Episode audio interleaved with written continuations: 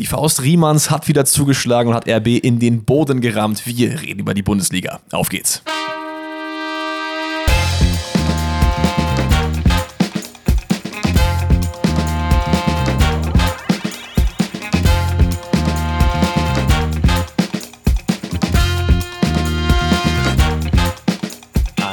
Wunderschönen guten Tag und herzlich willkommen zu einer weiteren Folge Pfosten rettet Podcast mit meiner Wenigkeit und vor allen Dingen auch mit dem lieben Dennis Schmitz. Wir reden heute wieder über den Bundesligaspieltag und zwar den Spieltag mit der Nummer 7. Ja, Leute, ich mache mittlerweile meine Hausaufgaben. Mir wird das jetzt auch die ganze Saison nicht mehr passieren, dass ich den falschen Spieltag sage. Wenn oh, das ist mein Call jetzt hier. Auf sehr, sehr nee, Eis. nee, man muss auch mal ganz ehrlich, das sind so auch die Basics. Also ich kann ja nicht erwarten, dass andere Leute arbeiten gehen, die sind dann irgendwie Krankenschwestern oder was weiß ich und arbeiten sich wirklich den Arsch wund den ganzen Tag. Und mein Job ist es, hier vor dem Mikro zu sitzen ja. und ich bekomme es nicht hin, den korrekten Spieltag anzusagen. Das muss schon drin sein. Deswegen herzlich willkommen zum Bundesliga-Rückblick, siebter Spieltag mit Dennis Schmitz. Was geht? Ja, herzlich willkommen auch von mir. Ich habe festgestellt, dass ich einen ziemlichen Kulturdreher drin hatte am Donnerstag, denn ich dachte mir, ey, ich bin in Wien, ich sag Grüezi und das passt und ich habe oh, so viele Zuschriften stimmt. bekommen. Das ist ja Schweiz, ne? Ja. das heißt, es ist die Schweiz. In Wien sagt man wohl Servus Servas. Also äh, das wird wahrscheinlich auch wieder falsch ausgesprochen sein. Aber bleiben wir einfach beim Deutschen. Herzlich willkommen auch von meiner Seite.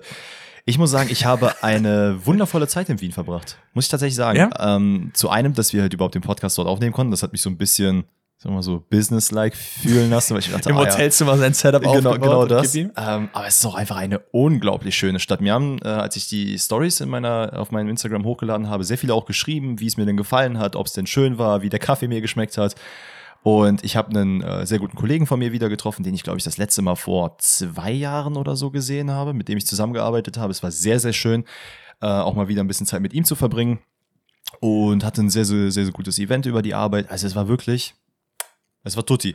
Ich will nicht sagen, man hat mich an, der, an, der, an die Stadt Wien verloren, aber ich sag mal so, so ein paar Prozent meines Herzens habe ich auch dort Boah, gelassen. Ich, mu ich muss sagen, also wenn ich jetzt ins Ausland ziehen müsste, wäre das auch eine meiner Adressen, wo es ich hingehen würde. Ist ja auch, glaube ich, nicht umsonst die äh, lebenswerteste Stadt Europas, soweit ich weiß, was mhm. die Gesamtzufriedenheit angeht. Und ich glaube, auch mietentechnisch ist es da nicht so schlimm ja. wie in vielen anderen Großstädten. Es gibt so einen Mietdeckel und die, ja. äh, so wie ich mir habe sagen lassen, ist die Stadt Wien hat sehr, sehr viele Wohnungen dort. Also genau, weil die halt nach dem Krieg nichts verkauft haben. Also ich glaube, 60 oder 70 Prozent der Wohnungen gehören halt eben der Stadt ja, Wien. Bei dem Prozentsatz bin ich mir nicht sicher. Auf jeden Fall aufgrund dessen kannst du halt auch einfach die Mieten nicht höher schrauben, weil dann eben die Leute eben auf die günstigere Wohnung gehen. Und danke Merkel, ne? Da an dieser Stelle. Danke Merkel, danke Schröder, wer auch immer da oben jetzt gerade sitzt und das entscheidet. Wirklich danke an euch alle, dass wir halt so viel für Miete zahlen. Aber ja, das ist auf jeden Fall sehr, sehr geil. Und ansonsten hatte ich ein sehr, sehr chilliges Wochenende. Ich habe tatsächlich mal ausgeschlafen, das hat mir gut getan. Und am Sonntag habe ich den Kollegen wieder gesehen, denn der war jetzt zufälligerweise in Bonn. Geil. ich mir, ach komm, dann machen wir das alles nochmal. Connection Man Danny, sehr, sehr nice. Ein wonderful Weekend. Aber wie war's bei dir? Erzähl mal. Äh, mir geht's gut. Heute geht's mir auf jeden Fall wieder ein bisschen besser. Ich muss sagen, ich habe in den letzten Woche irgendwie bin ich aus dem Nix immer so geisteskrank müde. Ich weiß nicht warum. Und normalerweise ist das ja so, dass dann, wenn man Veganer ist, dann kommen wieder die ganzen Leute um die Ecke mit, mit B12 und so, Leute. Ich nehme B12-Tabletten seit 800 Jahren, ne? Das kann es eigentlich nicht sein. Und bei einem Mangel ist es ja normalerweise auch nicht so, dass man jetzt von 0 auf 100 einfach müde ist. Mhm. Weil es war wirklich so, vorletzte Woche gar nicht müde und letzte Woche bis heute, jeden Tag, teilweise auch schon mittags bin ich richtig müde. Ich musste echt mal zum Arzt gehen, aber das hat mir so echt voll auch aufs Gemüt gedrückt. Weil ihr müsst euch einfach vorstellen, die Konzentration leidet auch enorm darunter. Ja, Wenn du 14 Uhr bist und du merkst, die Augen fallen dir so zu, Ganz, ganz weird. Ich glaube, es ist der angehende Winterschlaf, der kommt. Meinst du, ja? Ich muss tatsächlich Das wäre schön, weil dann müsste ich nicht zum Arzt gehen. Als ich heute Morgen aufgewacht bin und es war, glaube ich, um sieben und ich guck raus und ich sehe, es ist noch dunkel. Ich habe so, Digga, wo sind wir denn hier gelandet? Was soll das? Warum bin ich denn schon wach, wenn es noch dunkel ist? Weil normalerweise. Her, ich stehe um sieben auf. Warum? Was ist, das ist doch für die meisten Leute sogar noch spät. Ich kriege ja, jedes stimmt. Mal auf den Deckel von meinem Stiefvater, weil er mir sagt, ich bin schon seit drei Stunden am Arbeit. Warum bist du jetzt auf der Arbeit? Vor allen Dingen, als wäre das so irgendwie mehr wert, wenn man früher aufsteht. Also wenn du einen, wenn du denselben harten Arbeitstag hast und um sieben anfängst oder halt um neun, das ist doch eigentlich das Gleiche, oder? Also das versuche ich ihm auch zu erklären. Ich versuche ja. ihm auch zu sagen, ey, was machst du für einen Unterschied? Du hörst dann um keine Ahnung um drei oder um vier auf. Ich höre dann teilweise um fünf halb sechs auf. Ja. So, what's the point? So, aber naja, egal. Vor allem, er geht ja auch dann früher schlafen, du später. Das ist ja eigentlich. Das macht er eigentlich auch nicht. Ach so. Der Mann braucht halt einfach weniger Schlaf. Ja gut, dann das ist das ist die polnische Gemüt einfach, glaube ich. Das wird es wahrscheinlich sein. Aber Leute, wir wollen euch nicht lange äh, aufhalten mit diesen ganzen Themen. Wir gehen yes. rein in den Bundesligaspieltag und starten rein mit einem Spiel, was sich Danny nicht angeguckt hat. Das habe ich mir angeguckt. Okay. Hätte jetzt ich, ich, ich, ich hätte gewettet vom Papier her, dass du die beiden Mannschaften siehst, das ist so ein Spiel, wo Danny sagt, ne, weiß ich nicht. Ja, also wäre das am Sonntag gewesen, hättest du da nicht eine Also, Sekunde eingeschaltet. Das, das ist komplett richtig. Nee, ich habe das Spiel gesehen, nicht in voller Länge, weil ich auch relativ spät nach Hause kam. Aber ich habe die zweite Hälfte mir anschauen Ja. können und da ist in meinen Augen auch äh, so ein bisschen das meiste passiert. Aber ich will nicht sagen, man hat das bekommen, was auf dem Papier stand und was man erwartet hat. Ähm, aber es war irgendwie jetzt nicht so das allergeilste Freitagabendspiel, muss ich ehrlich sagen. Nee, vor allen Dingen bei Gladbach schwingt ja bei mir immer noch so ein bisschen die Ambition mit, dass ich die ja auch ein bisschen höher predicted habe. Das Ja. heißt, bei jedem Spiel hoffe ich eigentlich so ein bisschen, ach komm, Johanne, wie so dieses Meme mit dem Stein und dem Stock, so, come on, do something. So, Gladbach, Mhm. So gewinn doch mal. Und dann kommt halt Mainz um die Ecke, ist, glaube ich, vor dem Spieltag irgendwie Tabellen 17. oder 18. Das sogar. kann sehr gut sein, ja. Weil Köln hat ja, glaube ich, die rote Laterne jetzt bekommen von den Mainzern. Und man dachte sich so, ey, vielleicht ist das jetzt mal ein Spiel, wo Gladbach gewinnen kann. Letzte Woche hat man ja, glaube ich, auch gewonnen, aber du hast schon recht, man bekommt das, was, was da steht. Schau mal, es ist halt das Spiel Mainz gerade sehr, sehr defensiv, äh, Ja. versucht sehr viel aufzubauen und bringt offensiv nicht so viel nach vorne. Das, das zeigt sich in den letzten Spielen, das hat sich auch in dem Spiel, zumindest in der ersten Hälfte, sehr krass gezeigt. Bei Gladbach, ja, wo ich sagen will, man weiß nicht so richtig, in welche Richtung es geht. Du hast nämlich jetzt einen Player, der immer weiter aufblüht, du hast ein Neuhaus, der sehr, sehr gut funktioniert, ähm, Honorar und so, aber irgendwie so richtig fassbar ist das Ganze noch nicht. Ja, ich finde gerade Defensive ist auch teilweise ein bisschen wackelig irgendwie. Da hat man sich irgendwie noch nicht so richtig gefunden. Ist so mein Call so ein bisschen. Das sieht man ja auch hier in diesem Spiel. Ne? Mainz jetzt auch nicht als offensive Macht in der Saison bislang bekannt und man kriegt ja trotzdem mal zwei Tore gegen die Mainzer. Das darf dir ja das Gladbach nicht passieren. Ich habe mir auf jeden Fall aufgeschrieben, dass Gladbach schon eigentlich mehr Ambitionen für weiter nach oben hat. Klar, die letzte Saison war nicht Definitiv. gut. Klar, man hat viele Leistungsträger verloren. Das müssen wir euch nicht sagen. Ihr hört regelmäßig den Podcast, da haben wir auch schon zur Genüge drüber geredet. Aber ich finde trotzdem, mit Sioana hast du eigentlich einen guten Trainer und zumindest so ein kleiner Fight um Europa sollte schon drin sein. Da musst du Punkte gegen Mainz holen. Das musst du auf jeden Fall machen, gerade weil trotz dessen, dass Mainz eigentlich so defensiv versucht, sich aufzubauen, doch sehr, sehr oft zeigt, wie leckig man doch da hinten ist. Ähm, Ja. Ich meine, wir können auch direkt reinstarten. Äh, Das 1-0 fängt auf, fällt auf der Gladbacher Seite. Es ist eine Flanke von Honorar. Und Neuhaus steht in der Mitte komplett alleine, macht sein erstes Kopfballtor im Profibereich. Und da muss man halt sich mal auch ganz ehrlich, er einfach noch nie einen Kopfballtor gemacht hat. das ist krass. Erinnerst du dich an, ich weiß gar nicht, in welchem Jahr das war, da hat Podolski sein erstes Kopfballtor für den FC, glaube ich, gemacht und hat die ganze Zeit so gegen seinen Kopf gehämmert und gezeigt, Leute, ich hab's mir Kopf gemacht. nee, das- daran Das ist sehr, sehr nicht. geil gewesen. Naja, aber in der Situation zeigt sich auch die Schwäche, die bei Mainz gerade noch so ist. Äh, Fernandes schaut dann so ein bisschen zu, wie Honorar dann sich den Ball noch zurechtlegt, guckt noch Ja. so ein bisschen, okay, welcher Gladbacher kommt da noch rein, kommt Sioane noch rein, bleibt der, okay, alles klar, wissen wir Bescheid. Vandenberg, der auch wirklich, also der hat jedes Spiel immer mal so ein Fauxpas, wo man sich denkt, ach, komm schon, das muss nicht sein. Steht da absolut schlecht, weil er sich dann so ein bisschen verspringt beim Ball, als er hochkam. Neuhaus dementsprechend einfach easy zum Einnicken. Also, Ja, da steht halt 1-0 für Gladbach, ne? Wenn jemand ein Kopfballtor macht, der noch nie im Profifußball ein Kopfballtor gemacht hat, dann sagt das meistens einiges darüber aus, Das wie gut richtig. die gegnerische Vierer- oder Fünferkette respektive da verteidigt hat.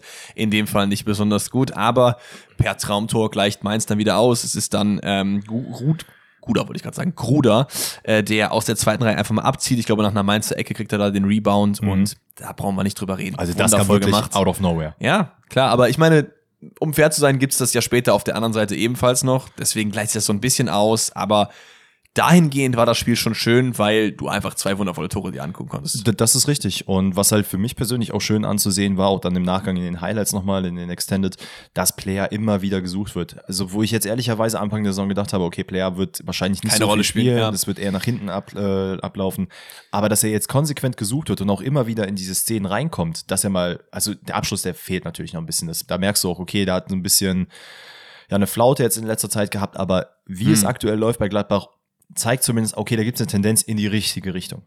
Ja, dann kommt die kleine Show des Eamon Barcock. Ist jetzt, glaube ich, erste Situation, wo er den einfacheren eigentlich nicht macht, also irgendwie so ein bisschen vergeigt. Später dann bekommt er die zweite Chance, äh, nachdem er ein paar Minuten vorher eben nicht äh, getroffen hat. Dann setzt er sich gut in Szene oder wird in Szene gesetzt von äh, Ansvar El Ghazi ist es, glaube ich, der ja von den freien Spielern so ein bisschen gekommen ist vor ein paar Wochen. Ich meine, das ist doch nach der Frist sogar auch gewesen, ne? Mhm. Ja, Nach ja, es war ein Day. freier Spieler. Müsste, glaube ich, vor drei, vier Wochen gewesen Genau. Ähm, läuft dann allen weg. Da sieht man, dass Barkok, Barkok war, finde ich, bei Frankfurt immer jemand, wo ich gesagt habe, oh, der könnte noch eigentlich nochmal, aber ist vielleicht nicht der richtige Verein. Mhm. Dann ist er zu Mainz gegangen und ich dachte eigentlich, okay, da könnte ich mir eine Leistungsexplosion vorstellen. Kam bis jetzt noch nicht, aber hier zeigt er, dass er durchaus Qualität hat. Wa- Was für mich das Problem ist bei Barkok ist, der ist halt jemand, der eigentlich ganz gut im 1 gegen 1 sein kann. Ja, kann, ne? Aber halt unter Bo Svensson in diesem, ey, wir machen hinten wirklich komplett dicht und da geht gar nichts rein.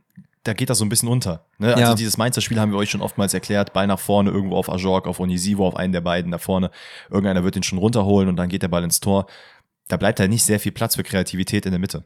Das stimmt, aber jetzt in dem Spiel hat er eigentlich auch viele Bälle bekommen und dann lief es ja eigentlich ein bisschen besser. Aber wie auch eben schon angesprochen, es gibt noch ein zweites Traumtor. Ich, nach dem ba Barcock-Tor ist es, glaube ich, Gladbach, die viel nach vorne versuchen, so ein bisschen das Powerplay der letzten Viertelstunde irgendwie anklingeln ja. und in der 88. wird man dann auch durch sein äh, Tor von Skelly belohnt, eben erst eingewechselt, ich glaube fünf Minuten ist er auf dem Platz.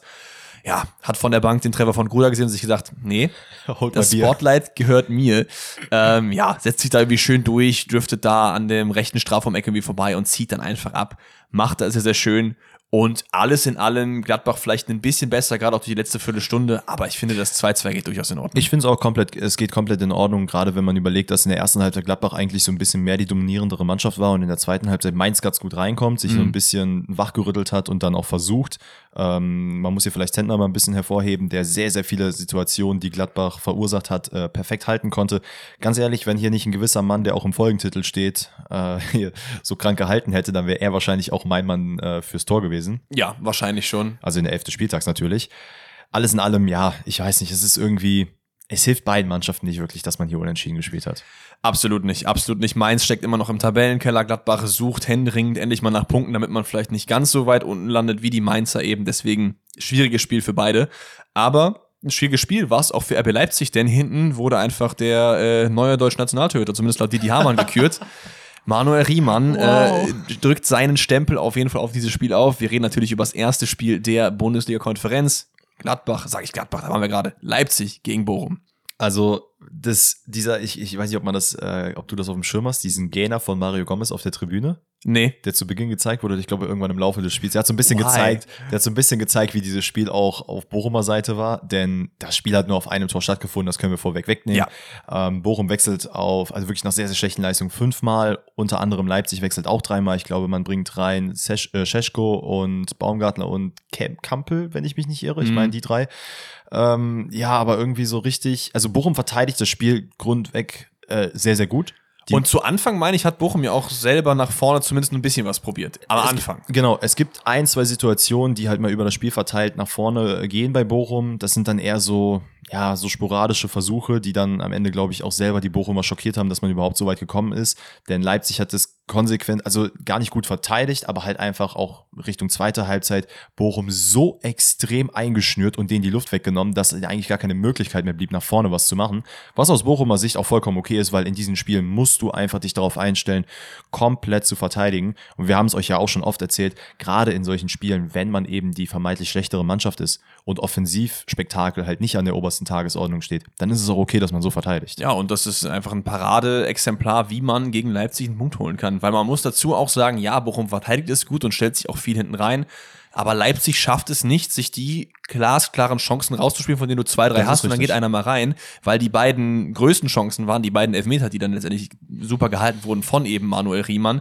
Deswegen bin ich hier, glaube ich, auch so ein bisschen auf der Bochumer Seite, dass man nicht sagt, ey, äh, äh, auf der Bochumer Seite in dem Sinne, dass Leipzig auch es einfach nicht so gut gemacht hat, meiner Meinung nach. Nee, das ist richtig. Also ich glaube, Openda war in diesem Spiel komplett abgeschrieben. Ja, ähm, der war auch sehr frustriert. Da gab es ja diese Auswechslung, wo er dann irgendwie so ein bisschen sauer war. Ja. Kann, kann man verstehen, also kann verstehen, wenn er selber sauer auf sich ist. Ich finde so ein bisschen, äh, man merkt, dass gerade ja, in solchen Spielen so ein Dani Olmo fehlen könnte oder so ein Kunku.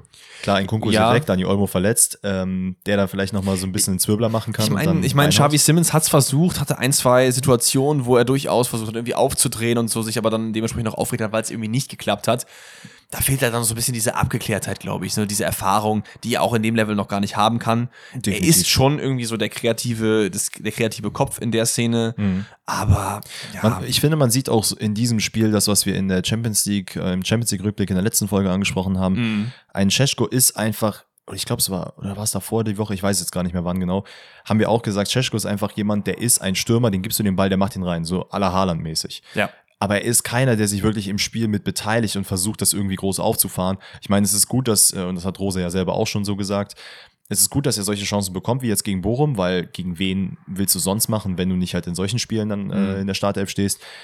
Aber man hat auch da gemerkt, okay, es fehlt halt einfach irgendwo immer ein Mann, um dann halt richtig mal durchzudringen gegen Bochum. Ja, vor allen Dingen, das ist eigentlich mit seiner Größe und Körperstatur etwas, was er eigentlich machen müsste, nämlich sich ja. so ein bisschen nach hinten fallen lassen, Anspielstation sein. Das, auch ein Erling Haaland holt sich ja teilweise die Bälle ein bisschen weiter hinten. Das Ding ist bei Erling, dass er natürlich auch einfach die Nebenleute hat, die ihm pro Spiel zwei, drei, viermal in die Ja, ja, Situation klar. halt bringen. Und das ist bei Leipzig, die haben auch sehr, sehr viele gute Leute, aber teilweise halt eben nicht so. Ne? Und wenn du dann diese ein, zwei Chancen, die du halt bekommst, eben nicht machst, dann geht halt so ein Spiel 0 zu 0 aus. Man kann natürlich aber auch nicht mit, damit rechnen, dass jemand so eine super Leistung abruft wie Manuel Riemann, denn da kommen wir jetzt auch auf die beiden Szenen. Es gibt natürlich zwei Elfmeter, über die wir im Detail nochmal reden, aber auch neben den Elfmetern, finde ich, hat er es einfach extrem gut gemacht. Jeder Ball, der auf sein Tor kam, hat er mit einer richtigen Ruhe entweder festgehalten oder gut zur Seite abgewehrt. Und äh, wie gesagt, Didi Hamann hat natürlich auch äh, ihn ins Spiel gebracht für Deutschland. Da können wir dann gleich noch drüber reden. Aber wir reden erstmal über die Elfmeter. Es gibt erstmal eine knifflige Entscheidung. Ich glaube, es ist die 25. Minute, Schlotterbeck gegen Openda. Ähm, kein Elfmeter an dieser Stelle. Das ist ja die erste Szene bei Schlotterbeck. Äh, fandst du das gerechtfertigt oder nicht? Ja, fand ich komplett fein. Ich finde, ich muss auch sagen, und da können wir auch direkt zum zweiten, weil ich nehme an, du hast es wahrscheinlich auch als Softcall gesehen, hättest es keinen Elfmeter gegeben? Ich habe es als Softcall gesehen, dass man ihn aber nicht zurücknehmen sollte, wenn man ihn pfeift. So rum. Okay, ja, weil das wäre nämlich genau das Ja. gleiche, was ich zum zweiten jetzt gesagt habe. Weil ja, es ist ich, äh, muss- ich muss sagen, es sind so viele Elfmeter. Ich muss erstmal schauen, was ich Xavi, draufgeschrieben habe. Xavi Simmons bekommt den Ball im Strafraum und dreht sich so ein bisschen um, sein, um sich selber. Ähm, Schlotterbeck, der versucht halt den Ball noch irgendwie abzufangen. Äh, da gibt's eine leichte Berührung. Xavi Oh, da Simmons muss ich fast sagen, das ist für mich eher keiner. Pass auf, da, da komme ich nämlich gleich zu. Fällt theatralisch in dem Sinne. Es ist eine leichte Berührung. Ich verstehe das, weil der erste Call war, wir pfeifen den. Folgendes. Er sucht den Kontakt, ganz, ganz klar. Keine Ja. Frage. Ich hätte komplett fein gefunden, wenn man gesagt hätte, ey, pfeife ich nicht.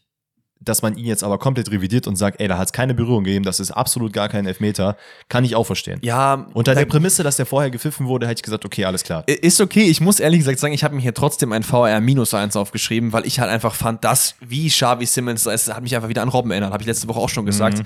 Dieses, ah ja, ich guck mal, vielleicht spüre ich ja was, oh, ich habe was gespürt, ich lasse mich mal fallen, oh, siebter Elfmeter, super. Und das regt mich halt so ein bisschen auf, weil Xavi Simmons ist so ein geiler Kicker, das hat er gar nicht nötig.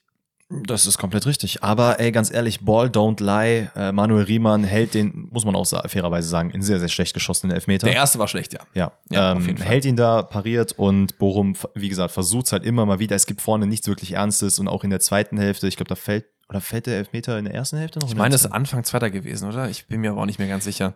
Jacke Auf jeden Hose. Fall gibt's einen zweiten Elfmeter und da dachte ich mir erstmal so, oh nee, schon wieder ein Handelfmeter gegen, äh, weiß nicht, wer da hinten war, aber Ordetz tritt ja Paulsen im Hintergrund einfach weg. Das habe ich erstmal gar nicht gesehen, weil erst die Kamera auf der anderen Szene war In und das war dann ja wirklich Alter. komplett in unstrittig, der oder? Zeitlupe sieht das so witzig aus, wie er, ein- also, äh, ihr wisst, was ich meine, aber einfach, dass er ausholt und dem einfach voll gegen Schienbein tritt, for no reason. Wenn man den Ball komplett missachtet, sieht das einfach so lustig aus. Ja. Äh, ist in meinen Augen ganz klares Foul. Äh, Paulsen kommt da zum Fall und dann wird auch der Elfmeter gepfiffen. Ich glaube, der hätte ohnehin gepfiffen werden müssen, weil vorher nämlich, ich weiß gar nicht, wer es dann war, auch äh, ein Handspiel gemacht hat im Zweikampf gegen Forsberg, meine ich, wäre es gewesen. Ja. Also vollkommen fein. Und ich glaube, Forsberg tritt auch an. Für den Schießt den etwas besser, aber auch nicht wirklich gut, muss man sagen. Manuel fucking Riemann. Manuel ist in der Ecke, reißt dann noch über die Hand hoch und jetzt kommen wir dazu, was ich gerade eben schon ein bisschen angeteasert hat. Im Interview nach dem Spiel hat sich ein gewisser Dietmar Hamann hingesetzt, der, finde ich, einige W-Takes diese Woche drin hatte. Ja, unter anderem, was hast du mir nochmal geschickt? Du hast mir irgendwas auf Instagram auch noch geschickt, ne? Was war das nochmal? Ähm, da ging es um die Geschichte mit Boateng und Genau, Bayern. genau, da reden wir vielleicht über, beim Bayern-Spiel Ja. nochmal drüber. Ähm, aber, muss man auch mal sagen, äh, Didi, hast du ganz gut gemacht. Er hat nämlich gesagt, was ist in einer Welt, in der Deutschland Manuel Riemann als dritten Keeper mitnimmt und den nur fürs Elfmeterschießen benutzt. Und ich muss sagen, so eine Idee finde ich eigentlich ganz cool, weil das gibt es ja in anderen Sportarten auch. Zum Beispiel im Handball ist es ja so, dass die teilweise halt Keeper haben, die nur für die sieben Meter reingehen. Hatten wir nicht auch eine Frage im Q&A mal dazu? Wer der Beste, wenn du, Nee, wenn es um Leben und Tod geht, glaube ich, war das, oder? Ja, nee, aber ob man nämlich auch einen, einen äh, extra Torwart für Elfmeter haben sollte für die Ja. EM. Ich meine, da wäre irgendwo mal eine Frage gewesen. Vielleicht verwechsel ich Ich muss sagen, einfach nur, weil ich das irgendwie cool finde, würde ich da sogar mitgehen. Ich fänd's ganz geil, weil, um ehrlich zu sein, der dritte Torwart kommt eh nie zum Einsatz. Es ist natürlich so ein bisschen eine Wertschätzung für den drittbesten Keeper des Landes, ne, dass man halt sagen kann, ich war bei der WM dabei. Ich meine, ja gut, ob das dann auch immer der Fall ist, dass der drittbeste Torwart, äh, der dritte Torwart bei der EM oder WM der, Der drittbeste drittbeste. Torwart ist, das haben wir dahingestellt. gut, Mr. Äh, Ja, nein, Negativ. weil- schau mal, ich finde es halt den gegenüber ein bisschen kacke natürlich, wenn man jetzt sagt, ey, Manuel Riemann, der sich auch gerade jetzt beweist, aber wir wissen auch, wie Manuel Riemann ist. Der ist halt. ist ja äh, auch keiner für die erste Elf, oder? Also, ja, nein, natürlich nicht. Aber der läuft halt amok, wenn der halt nicht mal eingesetzt wird irgendwann.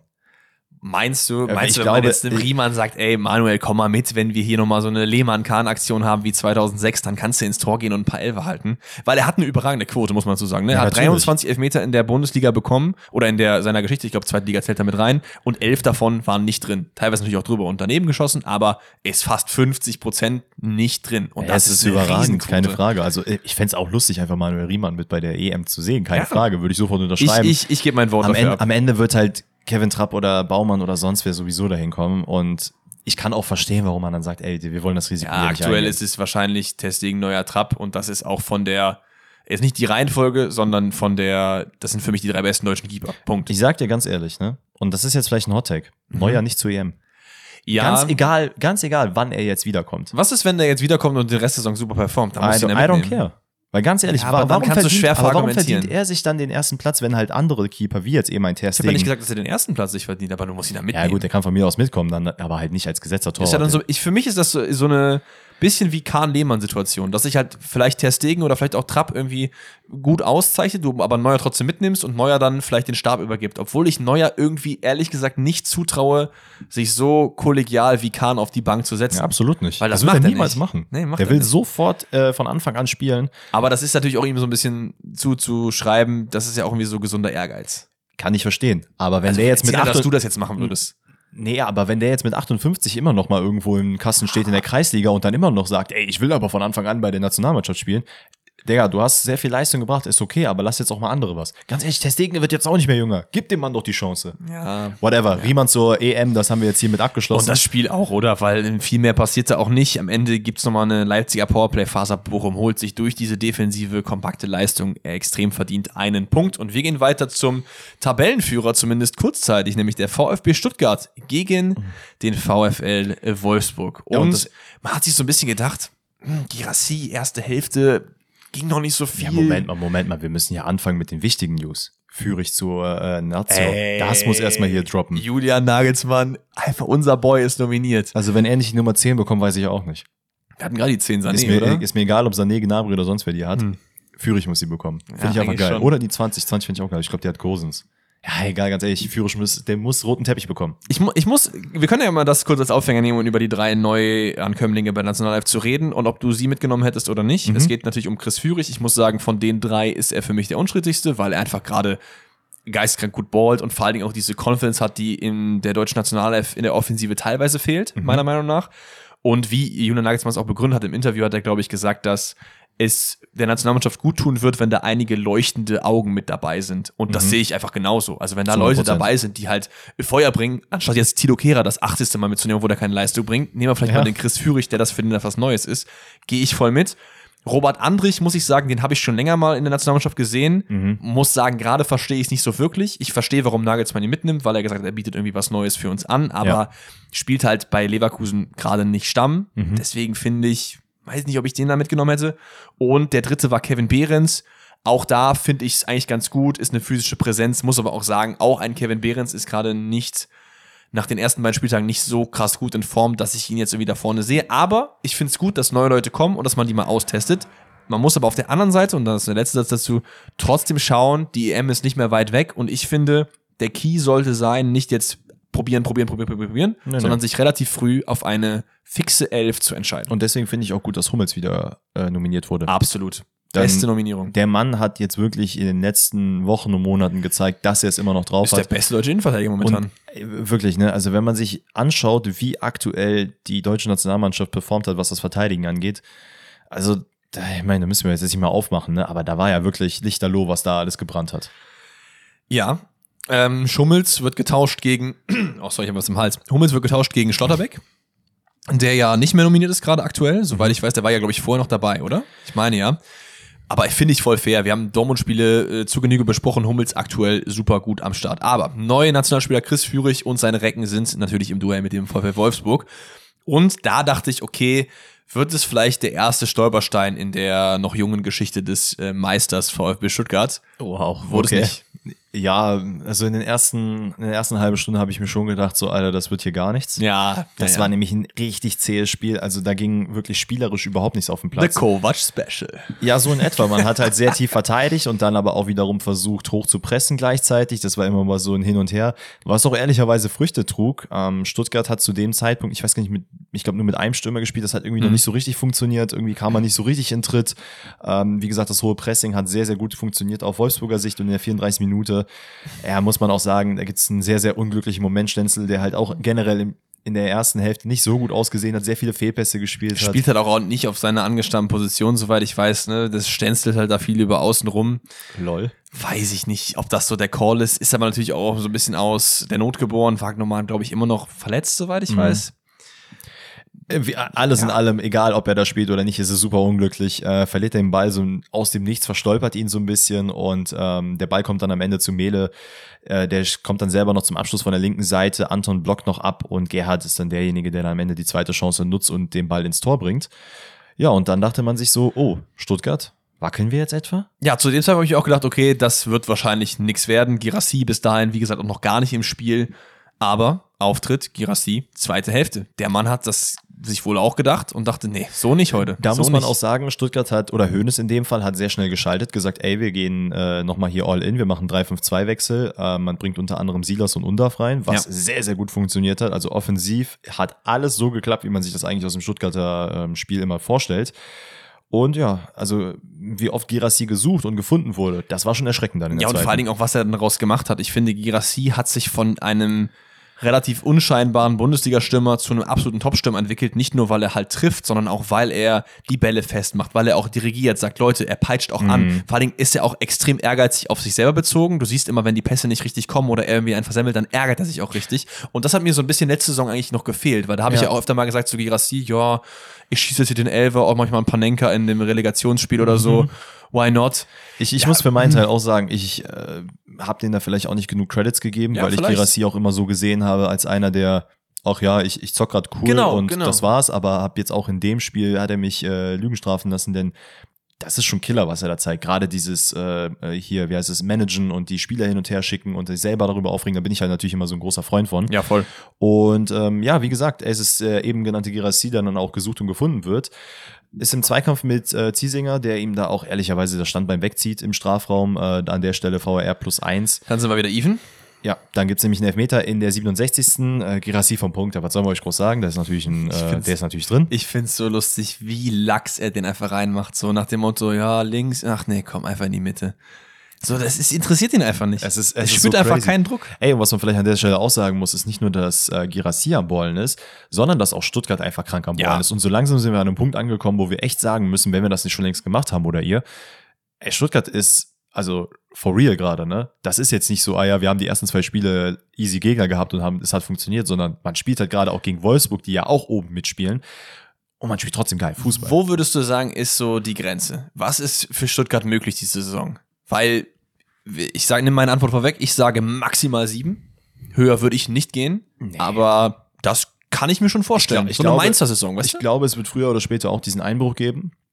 Weil ich kann mir nicht vorstellen, dass man das jetzt ähm, die ganze Saison durchziehen wird. Aber ich glaube auch, und da wäre Stuttgart sehr, sehr happy mit, gerade als jemand oder als eine Mannschaft, die die letzten zwei Jahre fast abgestiegen wäre, zweimal. Ja. Wenn die so auf einen einstelligen Tabellenplatz enden, dann wäre das schon top. Aber ich sehe die halt auch eher so zwischen, nein, nicht mal sieben, so eher so acht, neun, zehn, so in Ja. dem Bereich. Ich glaube, wenn ich wetten müsste, würde ich da auch drauf setzen. Aber wäre ja vielleicht auch ein Argument, um dann einen Girassi eventuell noch zu halten. Wenn man sagt, man schafft irgendwie überraschend Europa League Conference League. Jo, das wäre wild. Vielleicht hat er dann Bock da drauf. Ey, wir werden sehen. Am Ende, ähm, ja, geht das Spiel natürlich hier weiter und in der 78. Minute macht Stuttgart einfach weiter. Es ist Baku, der dann auf der anderen Seite genau das gleiche macht, was Stenzel auf der anderen Seite gemacht hat, nämlich den Ball zu vertändeln. Äh, war sehr, sehr Pascal unglücklich. Baku. Führig zieht er einfach durch, schickt Girassi. Ey, und was der Mann macht, ne? Das ist ja einfach wirklich schon unverschämt. Ja, vor allem mit seiner Statur irgendwie so elegant, das da irgendwie vorbeizulegen. Sah so ein bisschen stolprig aus, aber irgendwie trotzdem grazil. Also grandios und einfach dann basically the same Szene war ja dann noch in der, war noch das hohe Anlaufen von Ito, wenn ich mich jetzt gerade nicht irre. Ja. ähm, Zerni, der dann den Ball vertändelt auf Wolfsburger Sicht. Undorf schickt dann Silas, Silas versucht den Ball irgendwie aufs Tor zu bringen. Ähm, der Ball wird noch pariert, weil ich glaube, Mele irgendwie ist noch nicht. Ah nee, Quatsch, Mele kommt nicht dran, während, Girassi, äh, während Silas den Ball hat, so rum.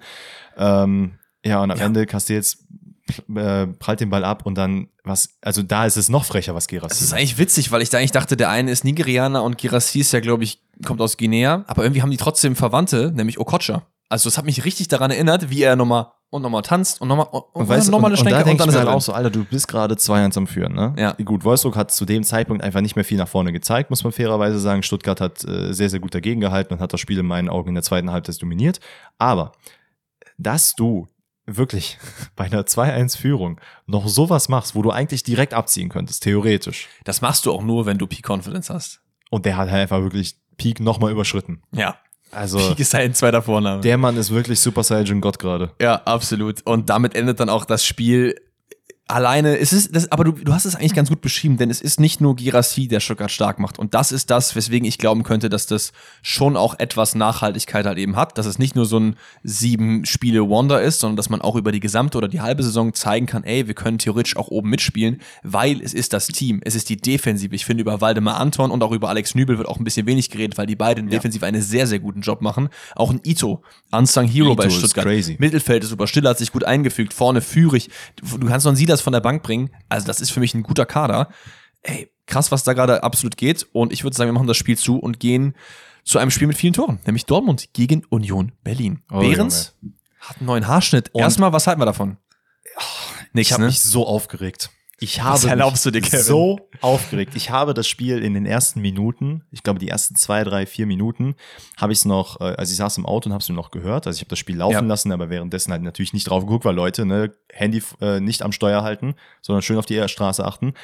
Sehr gut. Ja. Ähm, nichtsdestotrotz habe ich es gehört und als ich dann hörte, Kevin Behrens hat sich die Haare geschnitten, da habe ich mir echt gedacht, oh nee, bitte nicht. Bitte hab einfach nur die Seiten kurz oder so, aber bitte hab nicht oben diese geile Mähne, die du hattest, einfach weggemacht. Und ich guck dann, nachdem ich zu Hause ankam, auf dem Fernseher und was sehe ich? Der Mann hat sich Haare kurz geschoren. Was soll ja, das? It is what it is. Aber was ich ganz süß fand, ich, ich weiß nicht, ob ihr das gesehen habt, ähm, es gab dieses Video, wo Kevin Behrens nach seiner Nominierung gefragt wurde, wie er die USA findet. Er so, ja, ich war noch nie da.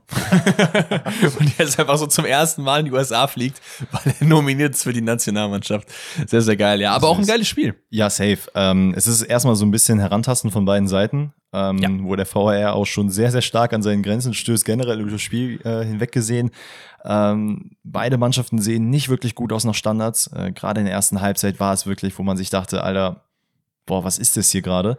Ähm, Dortmund generell in der ersten Hälfte sehr, sehr erschreckend und man hat nicht wirklich das Gefühl, dass das hier irgendwie positiv für Dortmund ausgeht. Ja, das stimmt. Die erste Hälfte war schwierig. Sehr viel zuschauen und gar nicht richtig agieren und äh, irgendwie hat irgendwas gefehlt. Die Spieler kamen nicht richtig rein. Beino Gittens noch einer der wenigen mit Füllkrug, die ein bisschen Welle gemacht haben.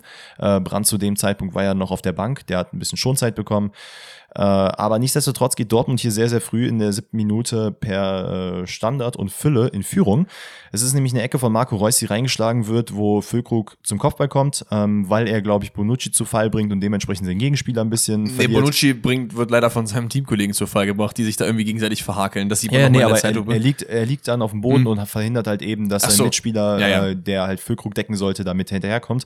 Ähm, dementsprechend, ja, wird noch der Ball von Renault pariert. Dann ist aber der zweite, die zweite Chance von Krug, der dann einfach ein bisschen bissiger ist als alle anderen und scheinbar auch keinen um sich herum hat. Absolut. Freut mich für ihn, dass er da getroffen hat. Hat auch generell eigentlich vorne ein ganz gutes Spiel gemacht in ja. die, diesem äh, Duell gegen Union Berlin und zeigt, dass er überall ja die bessere Wahl von drin ist. Ja, aktuell, aktuell. auf jeden Fall. Auch äh, abseits von seinen spielerischen Leistungen hat man das Gefühl, so wie er auch mit, den Mannschaft, äh, mit der Mannschaft äh, agiert und ja. wie er mit den einzelnen Spielern halt arbeitet, das ist einfach ein Ticken geiler gerade und glaube ich, bringt der Mannschaft auch sehr viel mehr als aktuell Aller, der ja natürlich auch wiederkommen kann, so keine Frage. Ja, was der Mannschaft nicht so viel gebracht hat, ist dann seine defensive Aktion zwei Minuten später, denn das ist ebenfalls eine Ecke, nur diesmal mhm. auf der Unioner Seite und dort ist es dann Robin Gosens, der nach einer Ecke reinköpfen will. Füllkrug geht dahin, versucht irgendwie zu blocken, fällt schon dann sehr unglücklich ab und der Ball fliegt dann leider der Ball wird aber, glaube ich, für, der glaube ich wird aber für Gosens gewertet, der, der das Tor. Finde ich aber auch okay, oder? Also ich nee. meine, also der Ball wäre halt niemals, also halt echt zumindest gut, aber das ist ja wieder so eine Definitionsfrage. Ich finde, Schusskraft zählt, oder? Warte mal, weißt du, was das Ding war, was ich danach mir anhören musste, äh, dass es hieß, ah, wie war der Wortlaut da nochmal? Dass ja seine Absicht war, das Tor zu treffen und deswegen das Tor für Gosens gegeben wird, wo ich mir dachte so, ja Meine gut, Absicht war es daneben zu schießen oder Ey, was für, was für eine Quatschaussage das ist. Aber ja gut, ey, ob Gosens Ey, oder Gott. Füllkrug ist egal. Im Endeffekt, der Ball geht rein, 1 zu 1. Ja. Und ähm, ja, ein paar Minuten später wieder eine Standardsituation. Es ist nämlich aus dem Halbfeld ein Freistoß, wenn ich mich nicht irre, Ja. der auf Kral kommt, der dann zum 2-1 einköpft, ähm, wo man sich auch aus Dortmunder Sicht dachte, verteidigen ist heute wieder nicht oder was ist jetzt gerade Sache? Glücklicherweise greift dann dort der VAR, soweit ich weiß, ein und Junge. sieht, dass es knappes Abseits war von Kral. Ey, aber hat 800 Jahre gedauert, um das herauszufinden. ganz ne? ehrlich, sollen wir deswegen einfach kein Plus eins geben. Weil es so lange gedauert hat? Ich meine, Ja, es war der zu- richtige Call, aber ich würde da nicht Plus eins geben, oder? Nee, absolut nicht. Also Okay. das hat so lange gedauert, weil auch da wieder, wie jetzt vor kurzem in der Premier League, die kalibrierte Linie hat nicht funktioniert, bliblablub. Gut, der Premier League war ja noch ein bisschen was anderes Problem. Das war ja auch eine falsche Entscheidung im Endeffekt, ne? Aber Ja, da war es die richtige Entscheidung, dass Ja. es abseits war. Es war ein knappes Abseits. Nichtsdestotrotz ist es egal. Und auf der anderen Seite kommt dann wieder Dortmund mit einem Freistoß von Marco Reus. Äh, das war eigentlich basically dieselbe Szene. ja, genau, gespiegelte Szene, nur ähm, Füllkrug also wirklich ganz leicht mit dem Kopf noch dran, der Ball geht äh, rein. Es ist im Endeffekt die Schulter, die, glaube ich, im Abseits steht. Auch da vollkommen in Ordnung. Es ist Abseits. Ähm, ich fand es so lustig, weil man noch in der Zeitlupe sieht, wie Füllkrug einfach niemals sagt.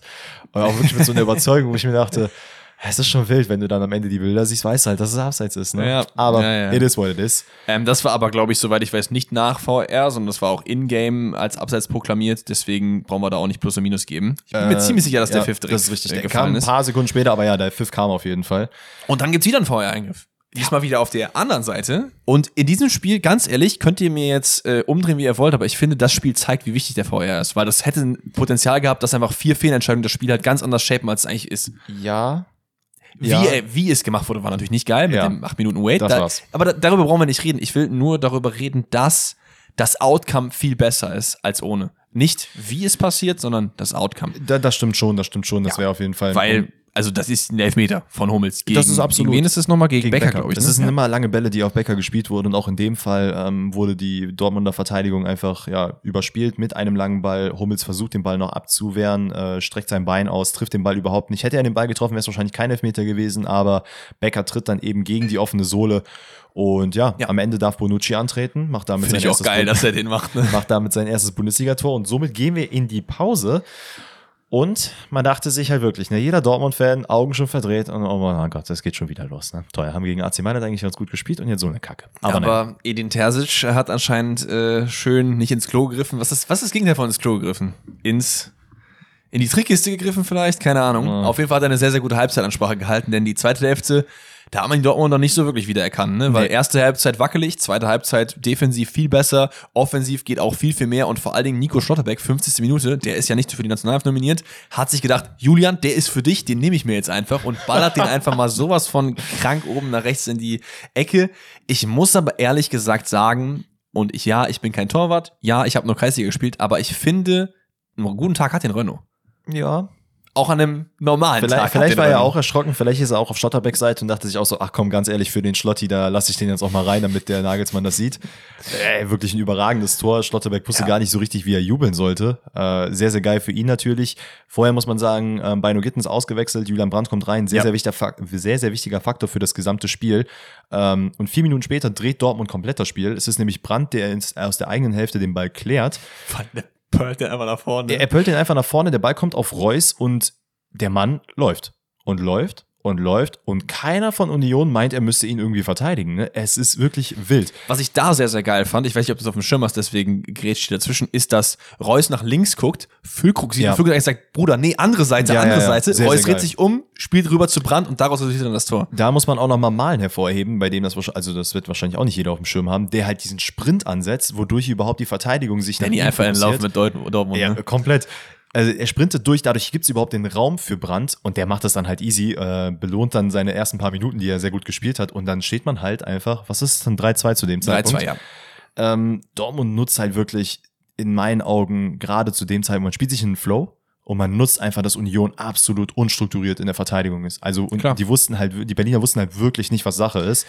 Man muss sagen, das 4-2, was dann fällt, ist in meinen Augen schon extrem unglücklich. Generell, Renault kann den von Schotterbeck natürlich halten und auch hier ist es Gosens, der irgendwie nach einem Abschluss von Riasson aus der zweiten Reihe den Schlappen reinhält, wo er eigentlich nicht muss, weil du siehst eigentlich, Renault hat den und er fällt schon halt in die andere Ecke. ab. aber Cha- wenn ich schießt, ist nicht drin. Chapeau an, äh, Chapeau an Riasson. Wen? Riasson? Ich wollte, ich, aber wieso habe ich Rainer hier aufgeschrieben? Na egal. Weil der auch reingekommen ist und auch ganz gut Tempo nach vorne gemacht hat. ja, ja. Ich finde, Rainer ist so einer dieser Spieler, bei dem freut es mich einfach immer, den auf dem Platz zu sehen, weil ich mir denke, Junge, spiel doch einfach. Das stimmt, das stimmt. Und das finde ich halt so schön an der zweiten Halbzeit, weil die hat mir sehr viel Freude äh, als Dortmund-Fan gegeben, weil ich gesehen Ja. habe, ey, da ist Wille, da ist Guck Zweikampf, mal. da ist Leichtigkeit, da ist dieser Flow, da ist dieses Dortmund-Offensivspiel, was ich so geil finde. Klar, die erste Hälfte war nicht gut. Ich glaube, das kann man schon so sagen. Die Ja. war okay. Aber ich habe mir trotzdem aufgeschrieben, alles in allem eine gute Leistung der Dortmunder, weil ich finde, die Moral, die man gezeigt hat, der Kampf, die, die Offensive, das offensive Feuerwerk, was ich so ein bisschen vermisst habe in den letzten Spielen, das war hier schon wieder eher da. Und gerade, klar, Union in keiner guten Phase, aber trotzdem ist Union eine gute Mannschaft und die musst du auch erstmal knacken. Und da vier absolut. Tore zu Hause zu machen, ist super. Ey, und halt nach einem Rückstand Ja. auch einfach wieder zurückzukommen. Das ist halt nicht so easy. Gerade wenn du das Tor halt kurz vor der Halbzeit dann noch bekommst, dass du direkt kurz nach der Halbzeit direkt wieder durchstartest und den Ausgleich machst, überragend. Wo man aber auch aus Union-Sicht sagen muss, die sind halt nicht komplett zusammengebrochen. Die haben halt trotzdem versucht, noch Aktionen nach vorne zu machen. Es gab dann ein, zwei Situationen, wo es dann, wo man es ein bisschen geschafft hat, aber auch da aktuell auch wieder sehr viel Probleme, offensiv den Ball irgendwo unterzubringen. Ja. Es gibt Fofana, der eingewechselt wurde, der dann teilweise die Dortmunder Verteidigung wirklich nass gemacht hat. Also er ist an drei Spieler vorbeigelaufen, wo ich mir auch dachte, Alter, kann immer bitte einer eine gelbe Karte abholen und umgrätschen oder so? ja. ja, das stimmt schon. Was man aber, auch sagen muss, ey, und das ist halt das Problem gerade bei Union, es ist einfach diese, also Knoche verletzt, Kedira verletzt, es ist halt, das sind halt tragende Säulen in meinen Augen. Und die neuen Spieler, die man geholt hat, gerade in Bezug auf Bonucci, die haben noch nicht so krass zueinander gefunden. Und ich glaube, das ist etwas, wo Union-Fans sich jetzt auch äh, zumindest ein bisschen zurücklegen können und sagen, ey, oder zurücklehnen und sagen, ey, das ist okay, die müssen noch zueinander finden, das wird noch funktionieren und davon bin ich auch überzeugt, dass es funktionieren wird. Zumal auch der Unioner Weg, wie auch zum Beispiel der Weg des ersten FC Köln, sehr darauf basiert, eine homogene Truppe zu haben. Es gibt Richtig. andere, andere Mannschaften, wie zum Beispiel RB Leipzig, das ist halt ein Team, die brauchen nicht so viel Team, Mhm. weil du einfach eher über die individuelle Qualität vorne kommst, diese One-Twos, dass die zwei Leute sich vorne halt absprechen oder so. Aber Union ist einfach ein Kollektiv und wenn du da neue Leute hinzuholst, Union hat ja viel Fluktuation im Kader, es ist Ja. halt immer sehr, sehr schwierig, am Anfang da reinzukommen. Das ist richtig. Ey, dann haben wir, glaube ich, als letztes Spiel aus der Konferenz noch das Augsburg-Darmstadt-Spiel, was wir, glaube ich, ein bisschen schneller äh, abhaken können. Ja, glaube ich auch. Weil also, es ist, also Augsburg in meinen Augen wirklich komplett verdient unter die Räder gekommen. Äh, und das Boah. Jahr, das muss man schon bei einem 2-1 sagen, weil das, äh, es hätte hier auch meiner Meinung nach 2-0, 3-0 ausgehen können, wenn Darmstadt sich vorne ein bisschen besser angestellt hätte. Ja, oder eher 3-1, 4-1, so, nee. Also, das eine ja. Tor, das gebe ich Augsburg nicht, ganz ehrlich. Also, sorry, das ist, was da bei Augsburg passiert ist, das ist wirklich Arbeitsverweigerung. Ja, zumal auch Demirovic die eine oder andere gute Chance hatte, die, wo er da lupft, weiß Ey. ich nicht. Darmstadt hat, was haben die, glaube ich, Ja. über 62 Prozent Ballbesitz in der ersten Hälfte. Nichts gegen Darmstadt, ne? Wir lieben Darmstadt, wir lieben die Aufsteiger, wir sind pro Aufsteiger, aber als Augsburg musst du dir halt echt denken, Alter, wir sitzen da unten drinnen, ne? Es kommt ein Aufsteiger hier. Wir wissen, ne, Ballbesitz ist auch jetzt nicht unbedingt so unser Aushängeschild, aber dass ein Aufsteiger zu dir nach Hause kommt und Man man muss es schafft, 63 Prozent da auf den Platz zu bringen, es ist halt Man, man muss doch einfach sagen, gerade der heißeste Trainerstuhl ist in meinen Augen auch Enrico Maaßen mit, weil ich finde, seit Spieltagen, nicht nur seit ein, zwei, läuft es bei Augsburg nicht wirklich gut. gar nicht. Und irgendwie habe ich irgendwie trotzdem das Gefühl, da ist mehr Unruhe drin als bei Mainz, wo es ja auch nicht gut läuft, oder bei Köln. Ja, aber ich da ist es halt so, dass man einfach überhaupt gar kein Spiel auf den Platz bringt. So, Ja. weil man sieht sich an, was vorne geht. Es geht nämlich gar nichts. Der einzige, der noch mal halbwegs ein Tor schießt, ist Demirovic und das passiert auch jetzt nicht unbedingt so in voller Serie. Also das, ja, was da- und, das Tor, und ehrlicherweise passieren die Chancen auch nur, weil Darmstadt hinten teilweise echt nicht richtig steht.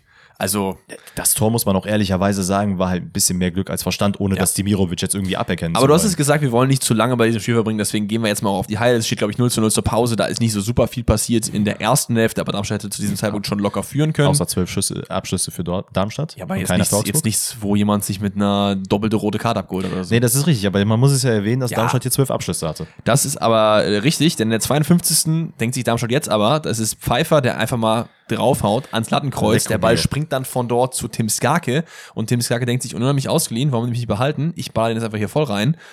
Ja, Erklär mir, was Pfeiffer und Gummi da machen. ja nix. Also die gucken halt nur Also zu. der andere Pfeiffer meinst du? ja, ja, ne? der äh, Augsburger Pfeiffer. Waren auch einige Rückkehrer, ne? Pfeiffer Rückkehrer, Tietz Rückkehrer ebenfalls. Ja, also, und, und noch jemand, ich komme jetzt aber gerade auch nicht drauf, wer es war. Ich weiß es auch nicht. Aber also, dass sich Kai? diesen Ball gönnt, das ist halt natürlich sehr, sehr sexy, wie er das dann Ja. auch am Ende macht. Also rein per Traumtor ist scheinbar sein Aushängeschild auch da.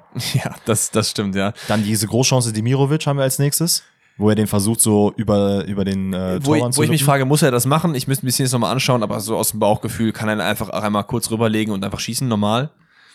Ja, wollte er irgendwie zu Also schön ganz, machen. ganz egal, wie du ihn Dann- machen willst, musst du ihn ja, machen. dann gibt's diesen Elfmeter für Darmstadt, wo Anne Meyer der Ball irgendwie so ein bisschen verspringt und er dann den herantrabenden Nürnberger nicht sieht, irgendwie ihn umtritt. Keiner wo ich mir auch ihm was, sage, äh, ja, Kein Elfmeter klares- für dich. Doch, doch, klares Okay. Ding. Aber ich komme dann darauf, was, wo ich mich frage, warum da kein VR eingriff, weil ich finde, der Anlauf ist nicht regelkonform. Weil ich finde, Kempe bleibt stehen. Also bleibt wirklich einfach stehen. Gut. Da, scheint mittlerweile haben gar schon mehr drauf oft, zu achten. oft drüber geredet, wann, es muss ja irgendwie eine Bewegung sein und was weiß ich, aber schwieriges Ding, ehrlich gesagt. Aber ich trotzdem verdient. 2 Ey, und Augsburg am Ende versucht, was nach vorne zu werfen, wo ich mich frage, Alter, habt ihr den Schuss nicht gehört? viel zu spät. Viel zu spät. Wirklich, Darmstadt checkt dann auch so, ey, wir sind 2-0 vorne, dann stellen Und wir das einfach auf ist irgendwie, 5-4-1 das um ist und irgendwie so der. Darmstädter Signature-Move. 70 Minuten krass spielen und dann gegen Ende, ach ja, pennen oder was. Weil jedes Spiel, das war doch gegen Gladbach auch so, wo die 3-0 geführt haben Ja. und dann in der zweiten Hälfte komplett kollabiert sind. Das war hier auch so ein bisschen so, es gibt dann diesen Petersen-Pfostenkracher und halt das angesprochene 1-2 von Demirovic, wo er da sich irgendwie dreimal um sich selber dreht, Ring around the Rosie und dann ist der Ball drin. Ja. Im Endeffekt 1-2, drei sehr verdiente Punkte für Darmstadt und Augsburg muss ein bisschen aufpassen. So. Also wir, warte mal, wir sagen aber schon gerade Enrico eher entlassen nach der Länderspielpause, oder? Will, willst du das? Ich will's nicht, aber ich kann es mir nicht vorstellen, was es für Argumente aktuell gibt, zu sagen, ey, den behalten wir auf jeden Meinst Fall. du, das ist, ist noch kein Trainer geflogen bis jetzt, ne? Eigentlich Nee. auch relativ, relativ gut. Also, dass noch keiner geflogen ist. Aber ich glaube, wenn, wenn gerade Enrico oder Bo. Aber Bo, glaube ich, kriegt, kriegt er ja noch ein paar Wochen. nicht. Bo hat noch ein bisschen Credit. Ein bisschen. Aber wenn jetzt noch zwei, drei Spieltage nichts dabei rumkommt, du wenn letzter bist, so. Ja, gut, dann auf jeden Fall. Aber aktuell kann ich mir sogar vorstellen, dass wir nach der Länderspielpause hier sitzen werden und sagen, ja, Enrico. Bruno Labbadia, neuer Trainer beim FC Augsburg. Und damit gehen wir Oh, weiter zum äh, Topspiel des Spieltags. Ja, warum? Ist da meine erste Frage. Denn wir haben ja gerade über äh, Dortmund Union geredet, was ein paar Stunden vorher ist. Warum nicht aber das? Stattdessen kriegen wir Bremen gegen Hoffenheim. Surprise, aber doch einige geile Spielszenen dabei. Mm, Das ist richtig. Man kann hier vielleicht erwähnen, Cater mit dem ersten Startelf-Einsatz für Und Werder Käthe auch mit der ersten verletzten Auswechslung der Saison wieder. Ja, ähm, Es ist leider genau, wie ich in der Prediction auch gesagt habe. das wird Cater, vielleicht nichts, ne? Cater ist schwierig. Ja, äh, in Jinma auch von Anfang an, was vielleicht auch sehr gut ist. Generell fünf Wechsel äh, insgesamt. Ja, was ist äh, Hoffenheim, die in der ersten Minute, äh, in der achten Minute schon in Führung gehen? Ja, es ist, es ist sehr bezeichnend, weil es sind zwei Pässe across the map. Es ist einmal Vogt, der spielt auf Prömel und der spielt durch und dann ist da äh, Bayer. Das ist viel, viel, viel zu einfach. Ich habe es mir hier aufgeschrieben. Es ist, äh, wird der Lünen ausgesprochen? Linnen, glaube ich. Ja. Viel zu weit vorne. Viel zu weit vorne. Ja. Also da hat Vor allem, der ist ja auch nominell nicht Achter oder ist der Sechser, oder? Guck mal, und das ist das Problem. Da hat, da siehst du an dieser Szene, wenn du dir das Standbild anguckst, es hat absolut keine Absprache äh, stattgefunden, denn vorne wird drauf gepresst, hinter, hinter die Reihe wird so ein bisschen, ah ja, okay, wo gehen wir denn jetzt hin? Machen wir das jetzt auch oder nicht? Ja. Und dadurch verschieben sich halt die Spieler nicht richtig. Und äh, ey, das Prömel alleine, der muss ja nicht mal gucken. Ja. Der dreht sich direkt und spielt den Ball auf Bayer. Also überragend Schön auf gemacht, Bayer ja. gemacht, muss man natürlich sagen, der dann zum 1-0 einnetzt. Ich glaube, sein fünftes Saisontor, wenn ich mich jetzt nicht komplett irre. Ja, auf jeden Fall jemand, den man äh, auch in Bezug auf Nationalmannschaft auf lange Sicht mal auf dem Zettel haben sollte, Ja, weil definitiv. der macht es sehr, sehr gut. Bremen kommt dann in der 17. wieder ran durch einen starken Weiser, der sich gegen Oh. drei gut durchsetzt. Oh, das war eine super Auftaktbewegung. Ja, ne? das war äh, sehr, sehr schön aufgedreht von ihm. Sieht dann Duxch, den er durchsteckt, und der sieht dann wiederum Schmied auf der anderen Seite, der nochmal den Haken macht, weil er davor Girassi gesehen hat, das aber fast schief gegangen wäre, weil der Ball dann irgendwie noch so abgefälscht Ja. reingeht. Aber alles in allem eine gute Aktion. Trotzdem Hoffenheim bleibt mehr dran, macht dann das 2 zu 1 in der 29 Minute, weil auch Bremen mehr als wackelig in der Defensive leider verteidigt. Nicht nur Defensive, auch das Mittelfeld war Ja. so Luft und Löcher und Hoffenheim hat es halt immer Oft ist halt irgendwie, finde ich, der Raum zwischen entweder Sturm und Mittelfeld oder Mittelfeld und Abwehr einfach viel zu groß. Also die, Definitiv. die Linien sind einfach nicht pari so. Das ist wie wenn du bei Football Manager einfach auf komplett offensiv und komplett defensiv die beiden Linien ziehst. Das muss jetzt nicht unbedingt sein, ehrlich gesagt. Aber ja, auch hier ist wieder äh, Prömel beteiligt, der alle Zeit der Welt hat, um dann abzuschließen, nachdem Sko, glaube ich, mehrere äh, Spieler bindet mit seinem Lauf nach innen und dann ablegt. Schön gemacht und ja, Dann gibt es noch das eine Tor von den Jinma, was aber dann zurückgenommen wird, ähm, weil Velkovic, glaube ich, im Abseits war, wenn ich mich jetzt nicht irre. Äh, nee, ich oder glaube, Jimmer war im Abseits weg, Äh, genau, genau sowas, genau sowas. Ähm, und dann muss Cater, wie gesagt, eben mal schon angesprochen, nach 60 Minuten wieder raus. Vier Wochen Pause nach Oberschenkel. Ist das jetzt schon bestätigt? Ja. Wow. Vier Wochen ist, glaube ich, die angezählte Zeit. Ah, Es, es, es tut weh. Bremen versucht dann, will hier auf jeden Fall einen Punkt mitnehmen. Hoffenheim will dann eher auf Konter gehen, was zu dem Zeitpunkt ja auch Sinn macht. Bremen Ja. kommt dann nochmal 90 plus 1 ran. Und ich muss sagen, zu dem Zeitpunkt, ich, ich fühle so ein bisschen mit mit Bremen, weil ich Bremen schon sehr, sehr cool finde, Mhm. aber war schon glücklich da, jetzt auf einen Punkt zu sein, zu dem Zeitpunkt. Ja, Das ist ja, glaube ich, 90 plus 1. Ähm, da ist es, glaube ich, groß, der dann irgendwie über außen durchbricht. Allein das zeigt ja, was gerade abgeht. Zu dem Zeitpunkt groß das über ist außen. halt das Krasse, dass der da auch mit Boré zusammen äh, so Doppelpass spielt und der dann auf außen die Flanke reinbringt, ist halt einfach grandios. ja, auf jeden Fall. In der Mitte ist dann Stay ähm, und haut ihn in die Maschen. aber, Das ist halt schon, aber ganz ehrlich, ne, bevor wir dann zum Aber kommen, ja, da in dem Moment im Stadion zu sein, das ist ja Geil. Das ist ja, Ja. hammergeil. vor allem, ich finde auch so Torhymnenmäßig, dieses Nebelhorn ist einfach Killer. Junge, und dann kommt so Materazzo, geil. macht alles kaputt, Alter. Vor allem Materazzo wollte ja, glaube ich, schon äh, Bülter runternehmen, hat er im Nachhinein gesagt, aber hat das irgendwie vergessen oder hat es dann irgendwie dann doch nicht gemacht und dann Kann man ist das halt, vergessen? ja, was weiß ich, oder wieder Linienrichter, keine Ahnung. Weil es gibt so diese Szene, wo die halt am Feiern sind, da kommt Materazzo und zu so Bülter legt den Arm und sagt so, ich wollte dich eigentlich runternehmen. Oh Mann. ja, es ist halt äh, eine Minute Ja. später. Es ist ein langer Einwurf von Kadajabek auf Jung, der den in die Mitte köpft. Äh, sehr, sehr unglücklich, weil er von hinten von Wechos so ein bisschen bedrängt wird. aber nicht genug für Absolut nicht genug, um irgendwie einen Foul pfeifen zu müssen. Ähm, Bülter dann einfach per Volley ins Eck. Ja, was soll man dann sagen? Hoffenheim, ganz ehrlich, in meinen Augen mit einem verdienten Sieg hier. Und vor allen Dingen ist es der vierte Auswärtssieg im vierten Auswärtsspiel die Saison, was Ja. eine kranke Statistik Das ist super. Ja. Ähm, Werder hingegen, muss man sagen, hätte sich jetzt auch verdient, das Unentschieden zu holen. Allerdings, das haben wir auch schon beim letzten Spiel gesagt, in der Letz also letzte Woche. Ja. Es ist einfach diese mangelnde Defensive, die man einfach hat. Es ist einfach, nee, nicht nur, es ist einfach alles zu schwammig. Es hat irgendwie nicht, also normalerweise hast du Struktur, du hast irgendwie eine Formation und sagst, okay, wir sticken dazu, pressen da und da, aber Ja. ich habe das Gefühl, bei Bremen fehlt einfach die Struktur aktuell. Und wenn das reinkommt, ist Bremen eine super Truppe, aber gerade ist die irgendwie nicht da. Ole Werner am Schwimmen? Nee, Okay. weil ich finde, er hat noch einiges an Credit von der letzten Saison. Ich glaube, jetzt, man hat ja, glaube ich, auch letzte Woche Punkte geholt gegen Köln. Hier hätte man durchaus einen holen können. Mal letzte Woche das Spiel gegen Köln? Ich meine, da hat man doch 3-1 gewonnen, oder? Oder 2-1? das gucken wir uns jetzt mal ganz kurz Oh, jetzt kommen wir werde ich hier wieder gefaktencheckt. Jetzt wollte ich einfach mal ohne. Ja, das Ja. auch zu Recht, ne, weil man hat nämlich 4-2 gegen Darmstadt verloren. Oh, dann war das Spiel davor die Woche gegen Köln. Das kann sehr gut sein, das prüfen wir natürlich jetzt auch mal Oh, live das war nach. jetzt auch falsch, oder habe ich was gehört? Nee, hat Hoffenheim gegen Köln gespielt? Nee. Nee, Bremen hat gegen Köln 2-1 gewonnen. Ja, siehst du so. Ha, habe ich nur die Woche vercheckt. Egal, Leute. Wir äh, schließen damit den Samstag ab und gehen zum Sonntag. Wir haben noch drei Spiele auf der Uhr. Das muss der Danny freuen. Das erste davon. Aber ich muss sagen, es waren drei eigentlich ganz geile Spiele, bis auf das letzte Spiel. Erstmal Gladbach. Äh, Gladbach. Ich, was habe ich heute mit Gladbach? Leverkusen gegen Köln. Derby. So. Die erste Frage, die ich mir stelle, warum ist dieses Spiel nicht ein Abendspiel? Kann nicht, weil Leverkusen äh, international gespielt hat. Und deswegen können die nicht abends spielen. Achso, du meinst, achso, ich dachte mal Samstagabend spielen. Nee, nee, am Sonntagabend. Ja, Setzt okay. das 19.30 Uhr, ich sitze sofort in der ersten Reihe. Oh, das ist ein Statement. Ja, das okay. muss man halt mal sagen. Deswegen verstehe ich ja nicht, weil von diesen drei Spielen muss man ja fairerweise sagen, ne, Leute, alle Frankfurt und Heidenheim-Fans, versteht uns nicht falsch, aber ist das wahrscheinlich das unattraktivste. Ja, absolut. Und Absolut. verstehe ich ja nicht, warum setzt du das zu einer Uhrzeit an, wo es sowieso schon jeden. Ey, ganz ehrlich, nervt, wenn wir jetzt hier noch uns über die Ansetzung der einzelnen Spiele beschweren, äh, dann wären wir jetzt hier noch äh, zwei Stunden dran. Deswegen sollten wir, glaube ich, eher auf das Spiel eingehen. Es ist ein Derby, aber kein Spiel auf Augenhöhe. Es ist vor dem Spiel, glaube ich, erster gegen letzter. Und das hat man auch deutlich gesehen. Ja. Baumgart regt sich zwar viel links und rechts auf, aber da war nichts drin Es war aber auch so, auch die Situation, wie man halt aufgestellt hat, ist natürlich auch verletzungsbedingt und so alles, aber dass man halt mit einer Doppelspitze reingeht, finde ich schon sehr krass und mutig gegen Leverkusen, gerade wenn man weiß, wie man offensiv bedrängt wird oder Ja, defensiv bedrängt wird, so dass man angelaufen Aber wird. war es nicht auch nur so eine halbe Doppelschüsse? Wer hat, wer hat vorne gestartet? Ähm, Selke, Selke und, und, äh, Waldschmidt doch, oder? oder hat Nee, Waldschmidt hat nicht von Anfang an gespielt. Okay.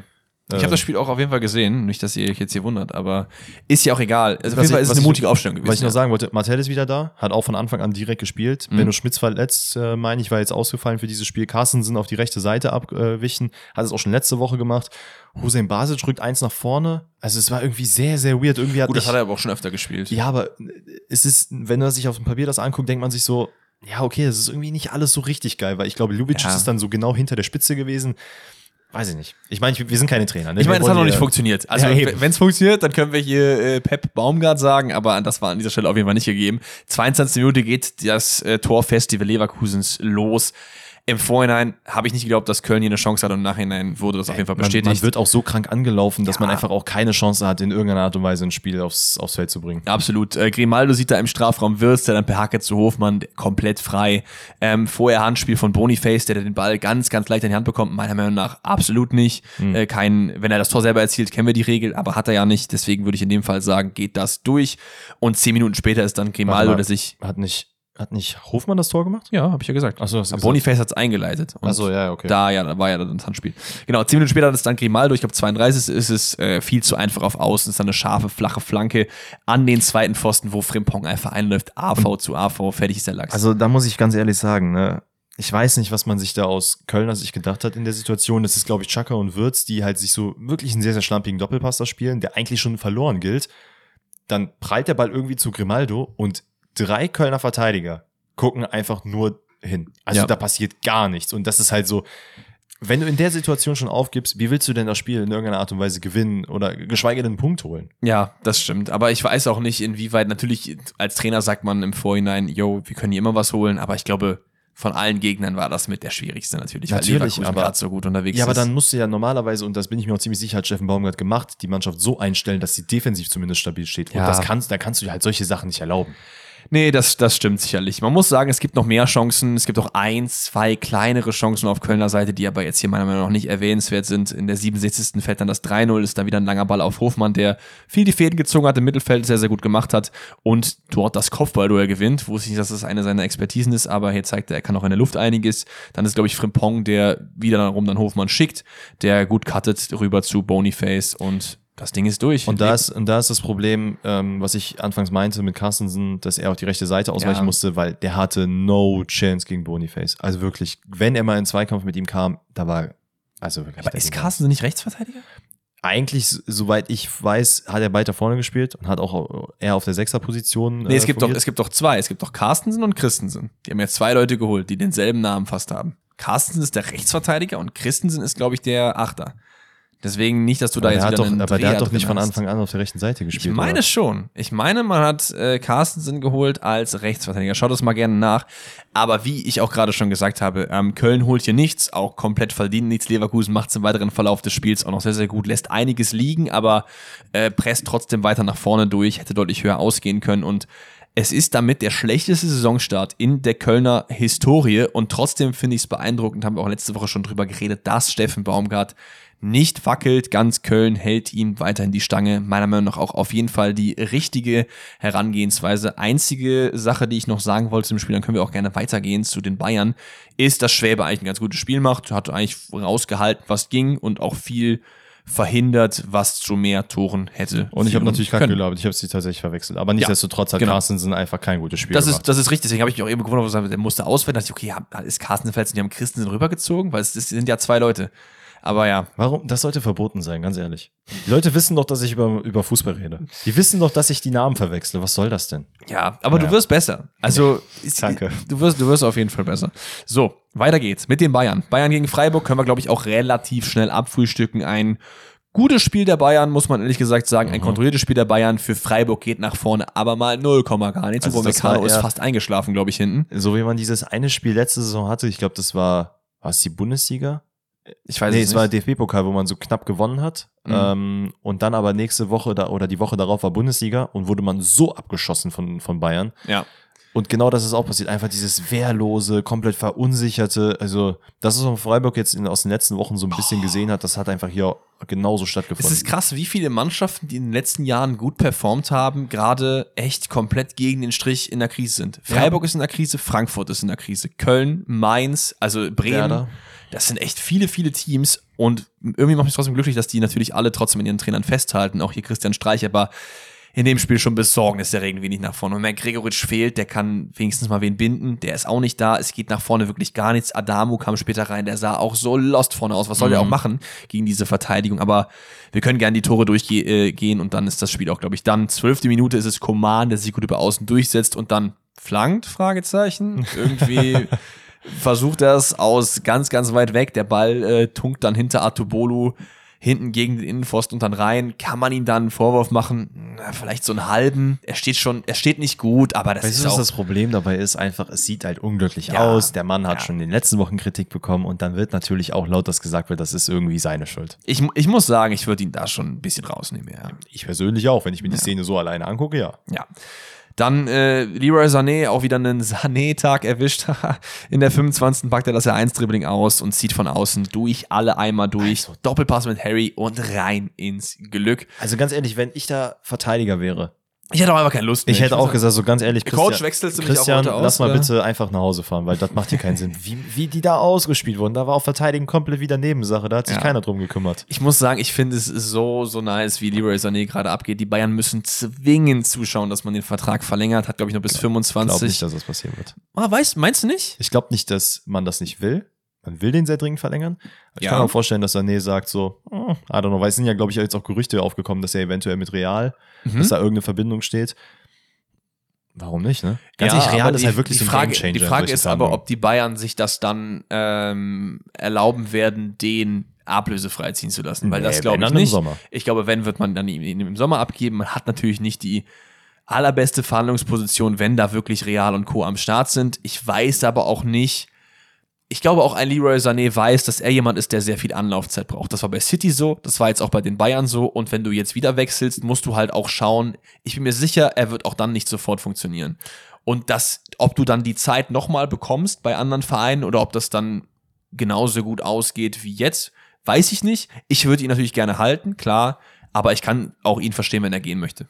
Das Ding ist halt, wie gesagt, das, was ich meinte, ist ein Gamechanger in Verhandlungen, wenn halt Real Madrid anklopft. Ja. Das ist halt dann immer so, ah ja, gut. Aber auf der anderen Seite bei Real Madrid hast du halt gerade äh, Rodrigo und Vini, an denen eigentlich wenig vorbeikommen ist und ich auch irgendwie ein bisschen blöd finden würde, wenn die einen von denen für den tauschen, weil das macht in meinen Augen ziemlich, gar keinen ziemlich Sinn. sicher, wenn Rodrigo, Vinicius Junior hat ja, Ja, jetzt ja. auch, glaube ich, jetzt äh, sogar heute, am heutigen Tag an der Aufnahme äh, verlängert. Mhm. Ähm, da glaube ich nicht, dass da jetzt irgendwie nicht mehr gesetzt sein wird. Von daher, Ja, wäre schon wild, ne? Vini, Sané vorne und dann in der Mitte Rosselu ist schon eine geile Dreierkombi. oder Bellingham. Ja. Oder Bellingham. Der auch wieder zehntes Tor im zehnten Spiel. Junge, der ne? Mann ist einfach so am Ballen, das ist nicht normal. am Ballen. Ja, aber Leroy Sané, brauchen wir nicht drüber reden, gerade absolut gottgleich drauf, zeigt sich auch bei seinem vermeintlichen 3 zu 0. Ja, Nee, sag zu Ende, weil ich habe vergessen, wir müssen natürlich noch ein, zwei Worte über die Boateng-Thematik vielleicht kurz. Ja, das machen wir nach dem Spiel, dachte ich. Genau. Ähm, wie gesagt, da, Sané, das war wirklich, boah, vielleicht sogar Tor des Spieltags, wenn es gezählt hätte, weil es hat leider nicht gezählt. Er dreht sich da wirklich durch zwei Leute drum, macht die da übel nass auf Außen, äh, war aber leider im Vorhinein knapp im Abseits und ja, die Bayern machen es sehr, sehr dominant. Es hat so ein bisschen das dritte Tor gefehlt. Man hat die ganze Zeit gefragt, oh, kommt nochmal Freiburg vielleicht? Ja, Na, nee, hat man sich eigentlich nicht eher nicht gefragt. 84. ist dann der letzte Zweifel wirklich weg. Es ist Coman relativ frei auf Außen. Und ja, unglücklich abgefälscht, aber holt sich sein äh, Türchen. Und ja, damit ist äh, Freiburg aus dem Weg geräumt. Masraoui auf der Innenverteidigerposition die zweite Hälfte gespielt. Das zeigt so ein bisschen, warum man vielleicht einen neuen Innenverteidiger hätte holen können. Und der hätte ja kommen können. Ihr merkt, ich rede im Konjunktiv. Ja. In Persona von Jerome Boateng. Und da muss man einen Shoutout an Didi Hamann geben, was wir anfangs schon haben Yes, verleuten die Junge, lassen. komm ran. Denn Didi Hamann hat sehr scharf die Bayern kritisiert für das, wie diese ganze Geschichte um Boateng ging. Wir haben ja, glaube ich, auch in einem Q&A über das Boateng-Thema kurz gesprochen. Haben wir das? Ich kann mich nicht mehr daran erinnern, Ob ehrlich die gesagt. Frage war, doch, wir haben die Frage gestellt, ähm, ob wir Boateng holen wollen würden oder nicht. Oder Ja. wir haben zumindest im Bundesliga-Rückblick kurz darüber Ich meine ja, das kann sein. Wir haben auch gesagt, wie kontrovers diese ganze, oder haben wir das abseits des Podcasts gesagt? Ist ja auch egal. Leute, wir müssen jetzt gar nicht die Kontroverse groß aufmachen. Ihr wisst, wie wir zu solchen Themen stehen. Wir haben da Ja. absolut gar keinen Platz für und finden, dass das auch Ich meine, wir haben ja schon in der Jerome Boateng Light Story sehr ausführlich darüber geredet in äh, Felix Matcher, wo Ja. wir ja schon da gesagt haben, oh, weiß ich nicht. Und das ist ja jetzt was Hypothetisches gewesen, wo jemand irgendwelche Bilder und Sachen geteilt hat. Ja. Hier ist es halt in Effekt gewesen und ich glaube, da müssen wir nicht Ey. darüber reden, wie wir dazu stehen. wo sich die Freundin umgebracht hat, wo dann über Instagram sehr viel Trara passiert ist, wo das äh, Verfahren jetzt nochmal aufgemacht wurde. Ja, an dieser Stelle ganz, ganz kurz kostenlose Podcast-Werbung für den Podcast von Lena Kassel, Playing Dirty heißt der. Da werden immer so True Crime-Szenen besprochen und die bringen, glaube ich, nächste Woche eine ganze Folge zu Jerome Boateng. Da habe ich richtig Bock drauf, weil ich bin da noch nicht so krass drin. Hört da auch sehr, sehr gerne rein. Generell sehr, sehr cooler Podcast. Aber ja, ich will jetzt auch die Szene nicht aufmachen, weil ich auch nicht so viel darüber gelesen habe. Vollkommen gesagt. fair. Ähm, wie gesagt, kostenlose Podcast-Werbung an der Stelle, hört da gerne dann rein. Aber wie gesagt, ihr könnt euch unsere Meinung dazu denken. Wir sind absolut gar kein Freund davon, dass man halt Bayer, äh, dass man Boateng hier eventuell heranholen wollte. Dass auch das Argument gebracht wird, dass was privat passiert und was halt äh, auf dem los. Platz passiert. Das sind zwei verschiedene Dinge. Ist einfach so eine Schwachsinnsaussage. Wenn du zu Hause privat irgendwie dir deine, keine Ahnung, Cosplays anziehst oder dir Mangas durchliest oder sonst Ja, was. das ist was anderes. Dann Ja, ist das ja. was anderes. Dann Das ist auch hobbymäßig, Dann kannst du privat und sowas trennen. Aber wenn es dann die ganze Zeit davon geredet wird, dass ein Gnabry auf der Fashion Week äh, seine, seine Mode und sein Hobby auslebt Oh und das ist nicht vereinbar mit dem, mit dem Verein gerade, weil der muss ja eigentlich beim Training sein oder er muss frei nehmen, Ja. dann sowas dran zu machen, ist kompletter ich, ich Quatsch. muss auch sagen, ich finde es auch so dumm, naiv, wie man sich halt dann so positioniert hat. Man hat halt so Boateng eingeladen und dann war man so, oh, Ein Fan-Backlash. Das habe ich jetzt aber nicht erwartet. So, hä, Das what? hat, das hat Didi Also- Hamann halt auch kritisiert, dass er nicht verstehen kann, wieso man das in erster Linie gemacht hat und dann Ja. nicht einfach sich auch hinstellt und sagt, ey, ganz ehrlich, wir haben nicht darüber nachgedacht, wir haben damit, nicht damit Ja, gerechnet, wir finden es ja. gut, dass die Fans hier aufgestanden sind, statt jetzt zu sagen, ja, ja sportlich bringt die, uns das die nicht Bayern so viel weiter. haben so viele Situationen in der vergangenen Historie gehabt, wo man hätte sagen können, wir haben hier einen Fehler gemacht, wir haben gesehen, das war nicht die richtige Entscheidung. Schon bei Katar. Man hätte, Ja. nachdem der Vertrag vorbei war, sagen können, ey, wir haben hier einen Fehler gemacht, aber man wollte ja sogar selber nochmal verlängern. Ja. Hier wieder genau das Gleiche so und das gibt einfach vereinsmäßig gar kein gutes Bild ab, so ehrlich gesagt, dass man sich nicht mal der Tragweite bewusst ist dieses Themas so und ganz ehrlich, auch schaut und die Bayern-Fans zu Recht natürlich diesen Backlash da das kassiert. ist richtig, ja. Freut mich aber, dass der auch zumindest noch so großen Einfluss hat, dass der dann nicht geholt wurde. Ja, jetzt kommen natürlich wieder alte Namen aufs Papier, aber das besprechen wir an einer anderen Stelle mal. Vielleicht im Q&A äh, jetzt am Donnerstag. Ja, gerne. Dann kommen wir zum letzten Spiel, Frankfurt-Heidenheim. Und So. das war auch der Bundesligaspieltag. Vielen lieben Dank. Nein, also ja, wieder ein schwieriges Spiel für mich. Ich habe das tatsächlich auch ganz geschaut, habe dann in der 17. oder so, glaube ich, auch ausgemacht, weil ich es mir nicht mehr angucken wollte, war ehrlich wirklich, gesagt. Es war irgendwo hart. Also es war schön zu sehen, Ja. dass Heidenheim sich gegen Frankfurt so ein bisschen aufholt und auch zu ein, zwei guten Chancen gekommen ist, die dann am Ende auch in Persona Beste nicht so richtig funktioniert haben, leider. Waren nicht so die besten Chancen, aber Lol. ja, Ähm, Frank recht. Frankfurt in meinen Augen doch schon ein bisschen spielbestimmender, wenn man das so hoch sagen Oh, will. das würde ich aber mal hauchen ins Mikrofon. Ja. Spielbestimmter. Nehmen wir es immer in Anführungszeichen. Ähm, nichtsdestotrotz, es gibt dann diese eine Situation, in der, glaube ich, ein Elfmeter äh, erstmal gepfiffen wird, dann aber per VRR zurückgenommen wird, weil ich weiß gar nicht mehr, wer es war, es dann doch am Ende kein Handspiel im 16er war. Richtig, aber ein. Freistoß gepfiffen wurde danach. Ja, deswegen dachte, geben wir da auch kein Plus eins, weil. eigentlich ein fettes Minus zwei, weil das ist ja kompletter Quatsch. Da musst du doch eigentlich sagen, ey, das ist gar nichts. Findest du das ein Minus? Ja. Also ich meine, ja. Dass der Ball an den Oberkörper kommt, nicht die Hand berührt, außerhalb des Strafraums ist und trotzdem ein Freischuss gepfiffen wird. Okay, Wofür? dann ist es an dieser Stelle jetzt ein Minus. Ich werde das kurz hier korrigieren. Machen wir es so. Ja, ähm, ist in Ordnung. Es gibt dann dieses eine Tor, was noch zurückgenommen wurde. In der 28. ist dann ein schöner Konter über Buta, der einfach nur durchläuft, im perfekten Moment auf Mamouche äh, passt, den Ball dann an äh, Müller vorbeilegt. Richtig? Ja. Nee, das wurde nicht bekannt, das war der Elfmeter, der verursacht Ah, das war der wurde. Elfmeter. Und Ja. der dann nicht aber, ja, stimmt, ach, ja, ich hab's mir falsch aufgeschrieben. Genau, das war dann der Elfmeter. Ähm, aber gibt dort halt eben gelb für Müller, nicht rot, weil er nicht mehr richtig ausweichen kann und ihn nicht irgendwie mit der klaren Und- Intention halt legt. Natürlich, Mamouche wusste auch ganz genau, da gibt's keinen Vorbeikommen, Ja. legt den Ball extra zur Seite, wird dann von äh, Müller umgewenzt und da ist es auch vollkommen fair. Ein Und Gangkampf tritt an und Sergio Ramos Gedächtniselfmeter am Start. Man findet den Ball wieder Ja. äh, in der nördlichen Hemisphäre. seine, irgendwo, seine. Torflaute bleibt leider aktuell noch weiter offen. Ähm, Ich frage mich, ich frage mich bei sowas immer, ne? Ich weiß, ich bin kein Bundesligaspieler, ne? Aber ich habe eh eine Torflaute. Ich habe die die Möglichkeit, dann schieße ich ihn doch zumindest einfach auf Safe flach in die Ecke. Warum immer dieses draufpölen? Warum? Ey, keine Ahnung, ich kann es ja nicht sagen. Im Endeffekt ist es egal. Frankfurt gewinnt trotzdem dieses Spiel, weil es Heidenheim auch nach vorne nicht so richtig gut macht und vor allen Dingen auch hinten den Ball nicht rausbekommt. Ich glaube, 39. ist dann das 1-0 der Frankfurter, Ja. wo wirklich Flanke nach Flanke reinfliegt. Man kriegt es irgendwie nicht geklärt. Sogar ein Tutor dribbelt an. Ja, ein Tutor versucht da Übersteiger, Übersteiger äh, und am Endeffekt kommt dann der Ball zu Larsson im Rückraum, der es dann gut macht und den Dosenöffner für das Spiel äh, betätigt.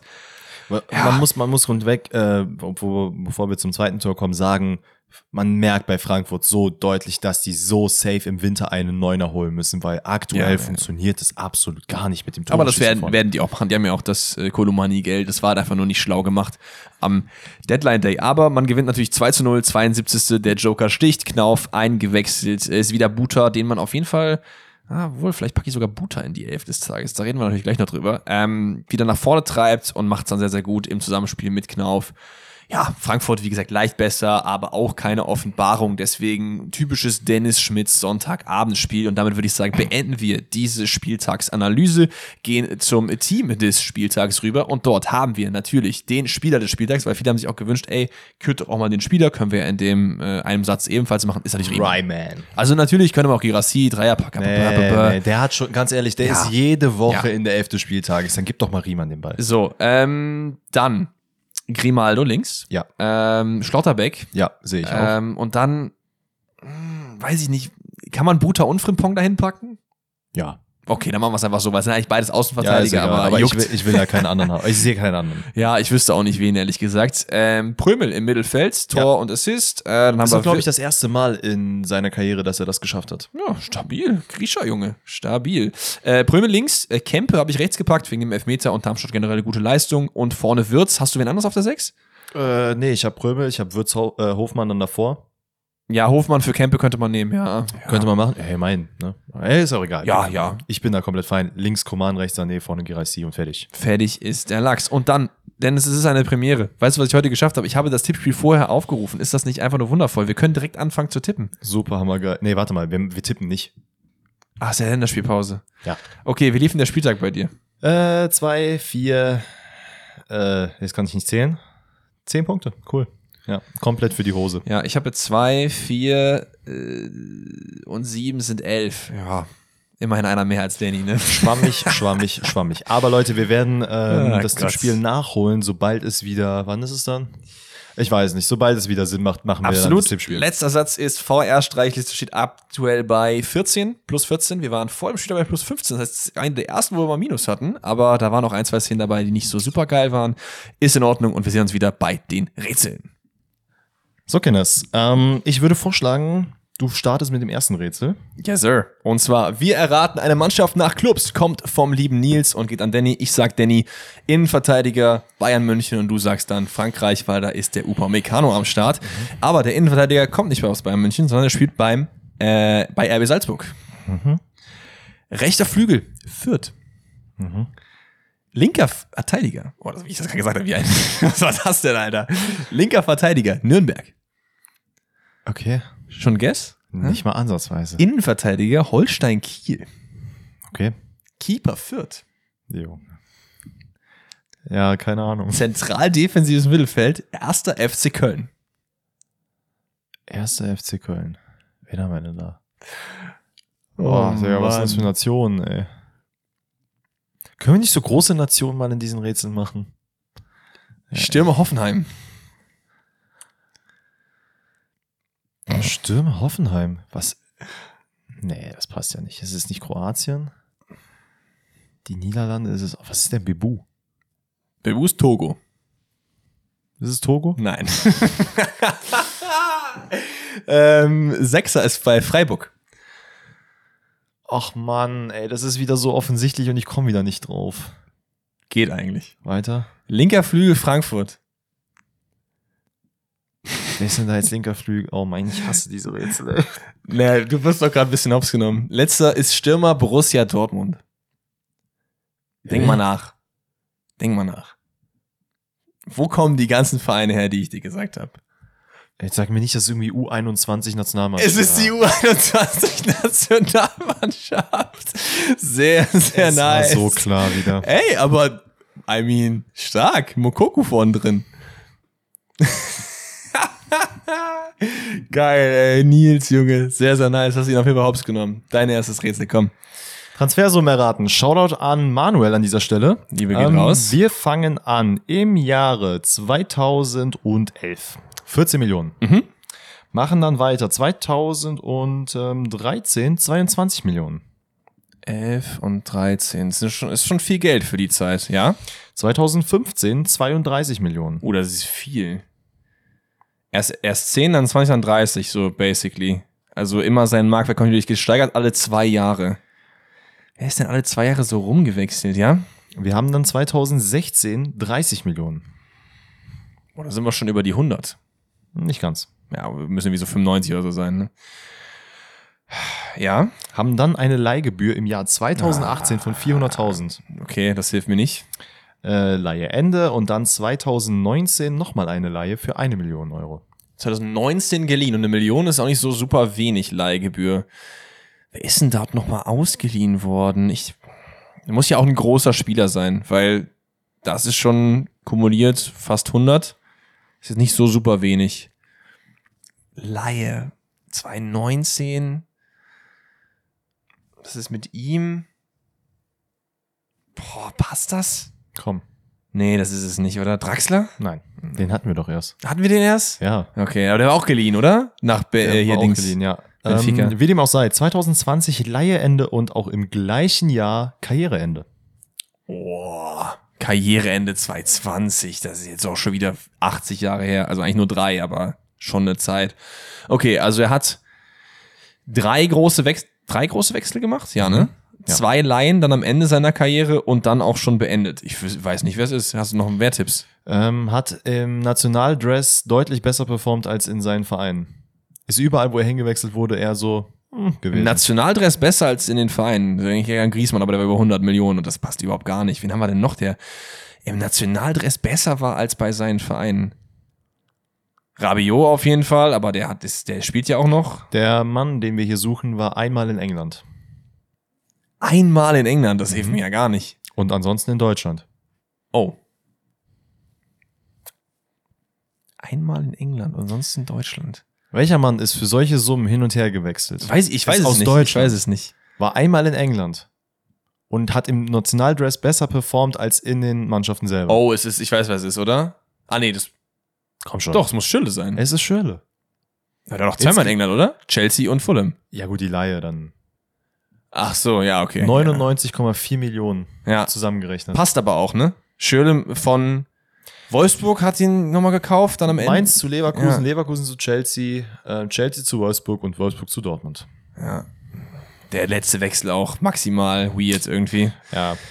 Naja, egal. Ich hab's noch bekommen, aber natürlich erst mit dem, mit dem äh, Tipp am Ende. Egal, nehmen wir mit. Also, nächstes Rätsel ist ein Wer bin ich? Kommt vom lieben Mika. Ich sage Danny Fakten und an dieser Fakten muss er sagen, welcher Spieler ist gesucht.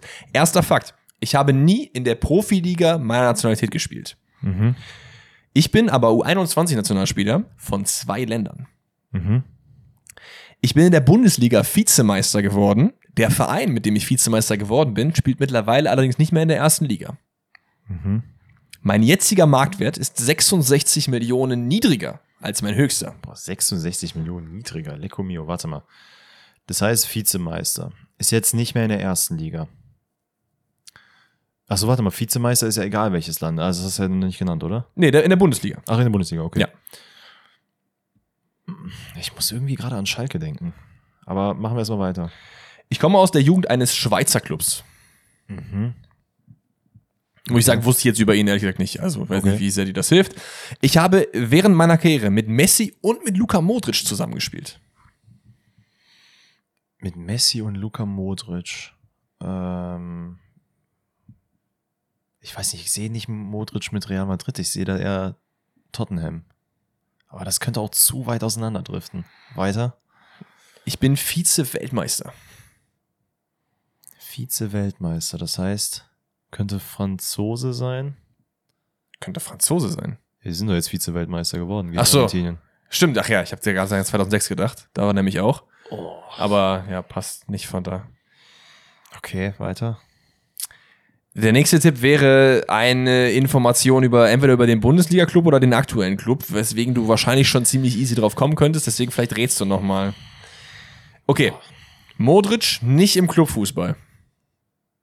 Ah, okay, also Kroate. Da deswegen auch Vize-Weltmeister. Vize-Weltmeister, okay. Boah, aber wel welcher Verein war denn, Komm, der ist der Vizemeister geworden und ist jetzt nicht mehr in der ersten Liga außer Schalke? Ja, eben. Welcher Kroate war denn da? Warte mal. Schweizer, 66 Millionen. Oh, ist es Rakitic? Yes! Wow. Ich, der, hat, der hat beide Nationalitäten, Schweiz und Kroate, weil der auch dort aufgewachsen ist. Ich meine, irgendwann mal was mit der Schweiz gehört zu haben. Wusste ich auch nicht, aber nice. Crazy. Sehr, sehr nice. Nächster Tipp wäre natürlich gewesen, es ist bei Schalke 04 gewesen und dann noch äh, Ja, ja. mit halt, ähm, wo er gerade ist. Ich glaube, er ist das immer noch bei Sevilla, Das ne? macht natürlich alles Sinn, ja, ja. Ja, ja, aber nice. 66 Millionen Transfer weniger, krass. Gut, er hat halt gerade wahrscheinlich so fünf oder so. ja gut, aber 70 ist trotzdem viel, Naja. ne? Ja. ich weiß gar nicht, wie nennen wir die Kategorie nochmal? National an Teams erraten? Nationalmannschaft nach Clubs erraten. So, einfach. da habt ihr's. Ähm, ähm, Sag, das wird nochmal vernünftig, ey. Nationalmannschaft an Clubs erraten. Shoutout an Yoshi an dieser Stelle. Ähm, es ist meiner Meinung nach, glaube ich, ein leichtes diesmal. Ich gehe nicht mit Okay. irgendwelchen tiefafrikanischen Mannschaften, wo ich vielleicht einen Spieler kenne. Ja gut, ich hatte eben die U21 Deutschland. Also, Das ist nicht viel besser. okay. Gehen wir rein. ZM, Everton.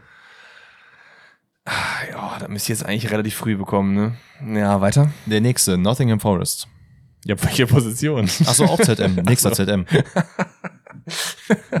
ja, warte mal, warte mal, warte mal, warte mal. Die haben doch jetzt wieder so 800 Leute geholt, ne? Deswegen weiß ich nicht, wie sehr dir das jetzt gerade hilft. Du gehst nicht mit tiefafrikanischen Mannschaften. Komm, wie nett ich bin, dass ich einfach den Tipp schon mal vorne reingebe. Aber da, ich hätte jetzt tatsächlich gesagt Elfenbeinküste. Nein. Weil das ist doch Sangaré bei äh, Nottingham Forest, der ZM. Aber okay. Ähm, ZOM Arsenal. As ne.